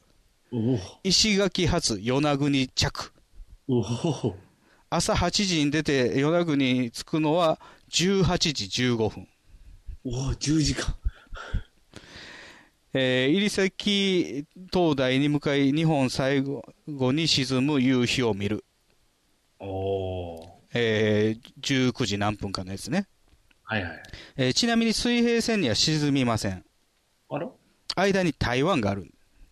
おお台湾に沈む。すごいやん。で、えーその後、まあ、与那国白で観光して、で、えー石垣に戻って、石垣でも観光して、で、そこから、えー波照間行って、また橋の方行って、えーなんか日本最南端の碑があるらしいよね。石碑かな、はいはうんえーそこ見て、南十字線も見て、おおで、えーまた石垣観光して、うんで、最終日は石垣発、沖縄着、沖縄発、沖大阪着、で、完了と。やった。高えわ。ていうか工程がハードすぎるよ。 1週間以上行っとる。 1週間行ってお金もかかって、体ボロボロない そう。僕ね、この飛行機ラッシュでね、耳やられるわ。ああ、高低差でもう耳が赤いようになっちゃう。うん。ちょっと、ちょっとハードかな。ちょっとお高いね。ちょっとハードかうな。ん。ええでもみんなちゃんとやっぱりこう、スイート10な感じを、いやいや、あの、すごく考えていただきましたよ。いいじゃない。だから今じゃなくて、これをだから20、結婚20周年の時にするとか、ああ、こ今から10年後ってこともう今から10年後。今から10年後か。今から10年後は大丈夫やって全身バネになって るから、こう、引きやますくなっまたバネをバカにしてるやろ。てないって、バネ足になってるだけやって。ぴょんぴょんってなんかあの、お前も一回なれよ。富江に出てくるやつみたいな、ぴょんぴょんってこう飛びやすくなるみたいな。あかんいや、ていうか ね、あのーまあ、この、バジブ、バジブさんに提案していただいたのもいいんですけど、とりあえず旅行行きたいよね。旅行は行きたいね、旅と行り行あえきず。たいよね。旅行は行きたい。南十字線とこいいで。えーと、これ、何やったっけ西表ちゃうわ。えっ、と。波照間ハテルマか。ハテルマはいいよ。行ったんですか僕はだからあの一人で沖縄行ってる時にうろちょろしてるかあ、ら。自転車旅行えっ、と、バックパッカーの時。1ヶ月沖縄行ってるから。はいはい。船で行ったんですよね。そうそうそう、船で行ってうろちょろして、わーいって、たった一人で見る南十字星、たった一人で見る沖縄の街、波、何がいいんですか寂しくなるよ。あのね、うん。結婚い何十周年の祝いで行こうとしとんねん。ああ、そうか。綺麗よ。結婚していくの 綺麗よいいと思うん結婚してから行くのはいいと思うよ。僕はかびたパンとかしか食べてないから。あのーコメント欄でバジブさんが、はい。このプランダメみたいなこと書いてます。ダメじゃないよ。トワイライトよりはって書いてるけど、トワイライトより何なんでしょういいでしょってことじゃないあーそういうこといや、あのね、根本的にトワイライトと違うのは、うん移動に楽しみがないんですよ。え、なんで飛行機のあの飛ぶ時の怖さ、降りる時の怖さ堪能できるやん。乗りすぎやっちゅうね。まあ確か1日1回で飛行機はいいよトワイライトに乗ることが目的やったからね、あの新婚旅行は。ああ。じゃあ、あの、なんていうの、ラッピング飛行機みたいなのに乗りたいとか、ラッピング飛行機は外にいてる人の方が楽しめると思うよ。あ、ポケモン飛んでるみたいなテンション。乗ってるやつ分からへんやんけ。乗ってるのはなんか乗る前にちょっと外で撮ってみて、みたいな楽しみと。あ、あとはあれやわ、あの、ポケモンとかのあアプリを入れといて、移動距離でなんか卵育つとか、そんな感じにしあとのくの。ね、そんなポケモン好きじゃないんですよ。えポケモン世代じゃないのよ。じゃあ今やパワーポケ世代やろ。じゃあパワーポケくんのなんか、どうせそういうアプリあるよ。動いた距離だけ育つとか。奥さんブチ切れてくんで。そうやな。記念日に歩き回るってあかんよねし。かもパワープロポケットやろ。そう、パワープロポケット。いや、あの、僕の中で、トワイライトに近いなと思うのは、うん船ですよ。ああ。でもそんな、あの、豪華客船とか違うよ。豪華客船乗ったら、大体港に帰ってきてしまうもんな、このご時世は。豪華客船じゃなくて、うんあのーそれこそ沖縄行くようなやつですよ。はいはい。サンフラワー。一泊するようなやつ。はいはい。産後、え何等室かやったら雑魚寝になるやつや。そうそうそうそう。で、一等やったら個室でしょそうそうそうそう。で、なんか、売店みたいなのがあったりとかしてさ。そうそうそうそうそう。あれがトワイライトに近いと思うね。トワイライトっていうか夜行列車に近いのよね。ああ、なるほど。じゃあ船の旅がいいんやね。で、船で、うんまあ沖縄とかやったらまあ、知れてるじゃないですか、距離。うん、行け距る。離もまあ、文化的にもね、まあ日本やし、言うても一。日ぐらいで行けたんちゃうかな、多分。船で、うんロシアの方行ったら楽しくないかな。ああ。沈められへん、今やったら。何沈められんプーチンに沈められんのそうそう、でかいプーチチンがこう、ズバーって、そう。だって、ポッドキャストするやつが入ってきたら情報が漏れるだろう、みたいな。狙われるで。ロシアでも、あの、お耳に合いましたら流そうぜ。ああ、じゃあ、スポティファイやったら許したろう、みたいになるんかな。プーチン日本文化好きやから。あ、そうか。じゃあ、柔道着着ていかなあかんな、まずは。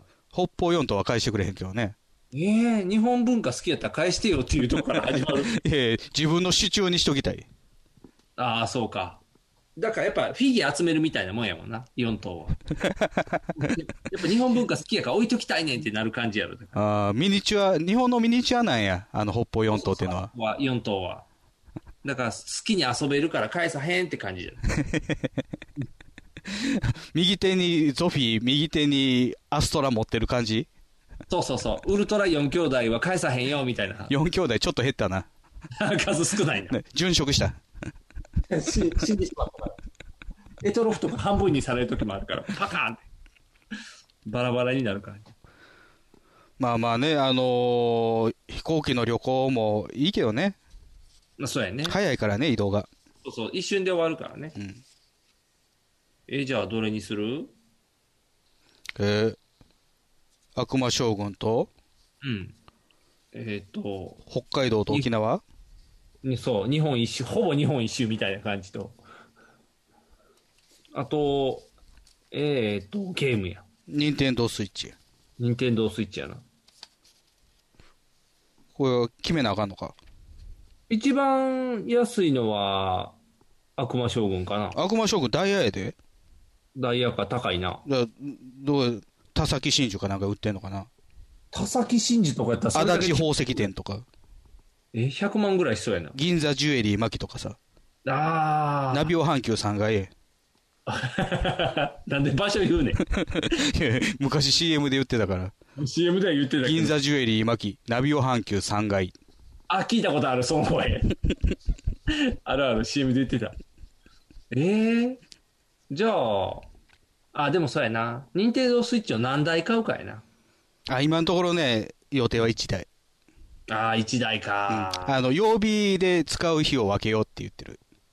え、じゃあゴミの日みたいな、月水金やでみたいな。。そうそうそう、そういううことですよ。え取り合いになるから。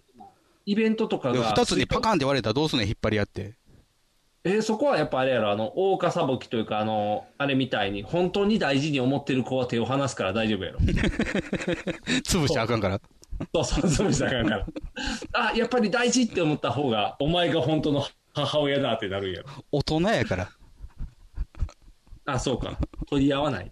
え、でも、あ、なるんちゃん、あの、リモコンだって赤と青に分かれてるやん。分かれてるね。うん。あれ、なに、俺機械だみたいなやつそうそうそう。きやだからどっちかずらしてはめとかなあかんやろ。ガシャ って。充電ができてませんみたいになるんやろ。えーど、どっちの色にするか決めとかな喧嘩なるで。女だから赤なんて認めないわよってなるで、多分。ああ、このご時世。そう、このご時世。だから、あれや、君が赤や。あ、でもな、赤はちょっとレッドやからいいよな。何赤はレッドって英語にしただけ。違う違う、赤レンジャーみたいな感じで、リーダーか。青レンジャーだってかっこいいやんけ。ああ、そうか。いや、クールがいいか、熱血がいいかっていう話になってくるからな、そうなったら。えー、じゃあ、うんえー決めましょう。あ決める。えー我が家の結婚10周年のお祝いは、はい。任天堂スイッチです。パパパー。あれ、元通りになった。高いよ。 高い旅行高いよ。えーだって、スイッチだって高いやん。高いって言うても3万7千とかや。そうか。3万 VS100 万はちょっと差が大きすぎるよな。悪魔将軍は許してくれへんよ。あ、そうか。じゃああかんな。僕そんな悪魔将軍好きじゃないし。えーなんでよ、かっこいいやん、悪魔将軍。あいつ下半身だけで復元されたりとかするやん。あ、確かに。あれも良かったやん。サンシャインとかがバラバラになって。サンシャイン好きよ。あ、サンシャイン好きやったサよ。ンシャインが、なんか、あの、諦めて肩から出てくるところがいい。引っ掛けられるやん。わあじゃあ、しょうがないな。だからリアルサンシャインやったらね、あ、そうやな。リアルサンシャインやったらいいんか。砂やし。そうやな。うん砂の、砂をもらってもな、甲子園の砂とかやったら嬉しいけ どな。あれ土や。あ、そうか。ただの砂もらってもな。嬉しくないな。はい、ということでね、ちょうど、ええ時間になってまいりました。あ、やった。エンディングの曲もかけとこうか。あ、すごいな。あっという間の2時間ない。そうか、生放送やから昔話はしないね。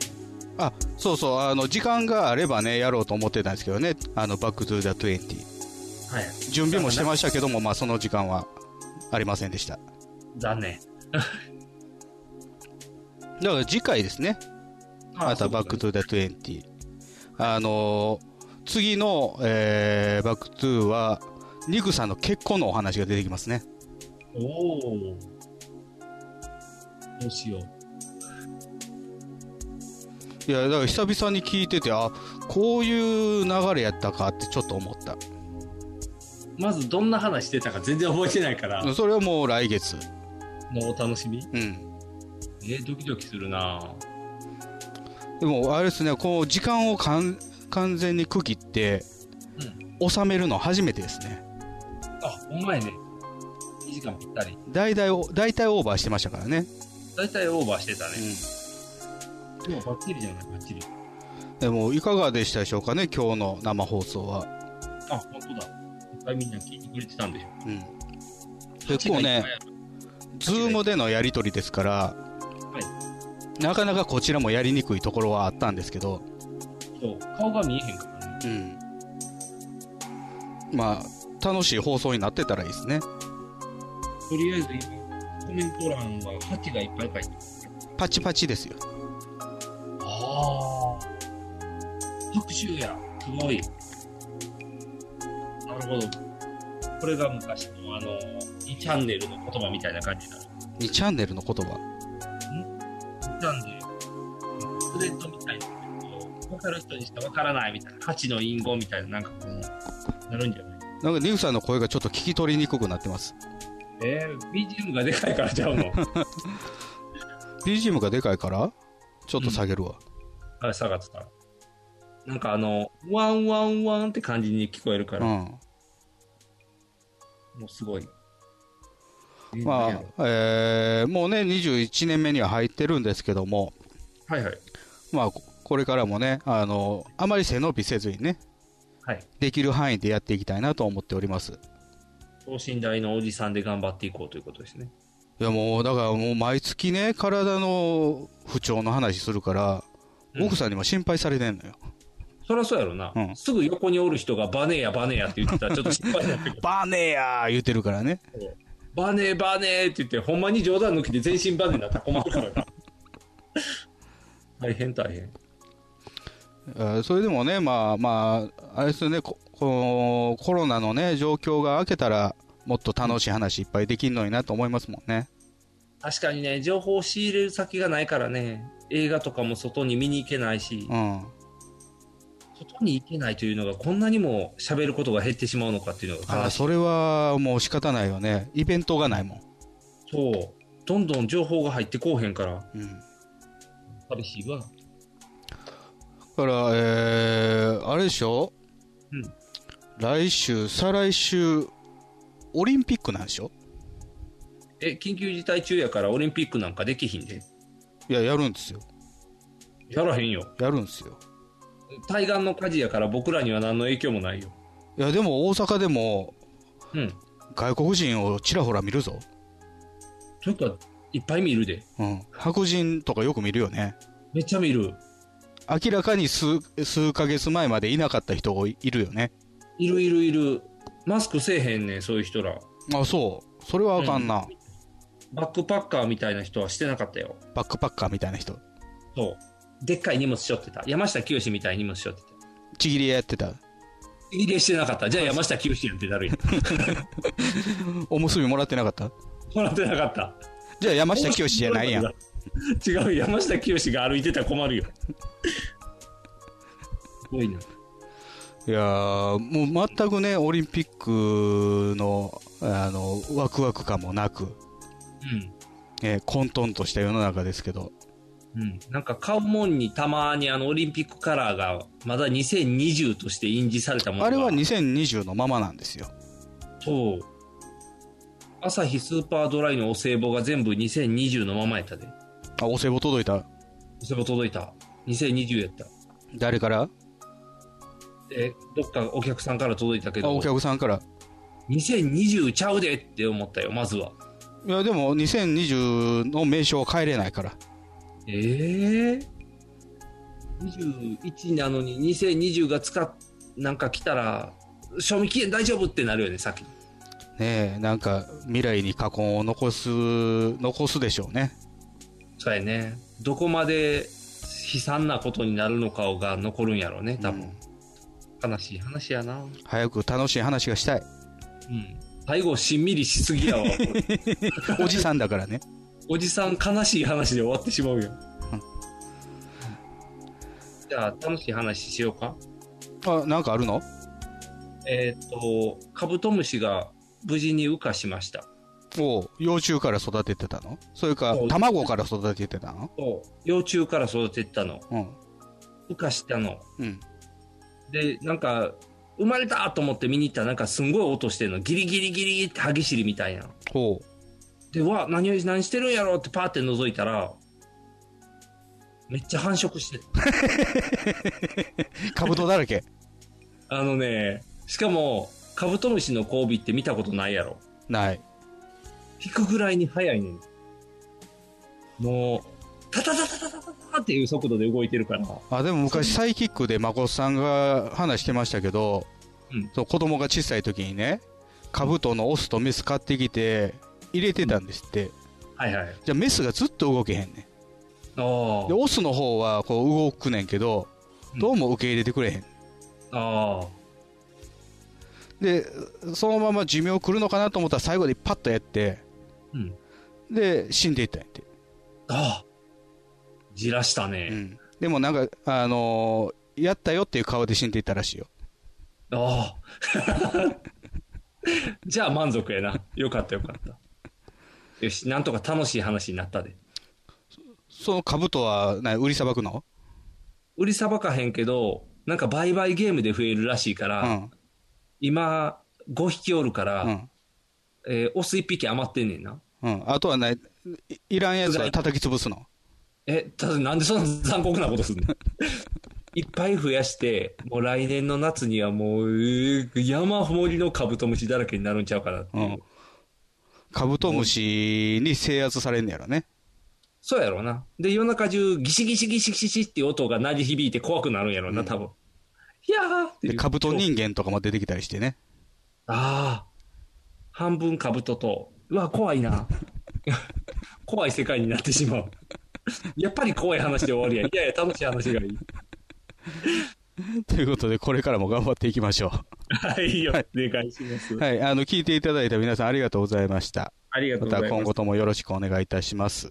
お願いいたします。ということで、お相手はボート、具が、お送りしました。ではでは。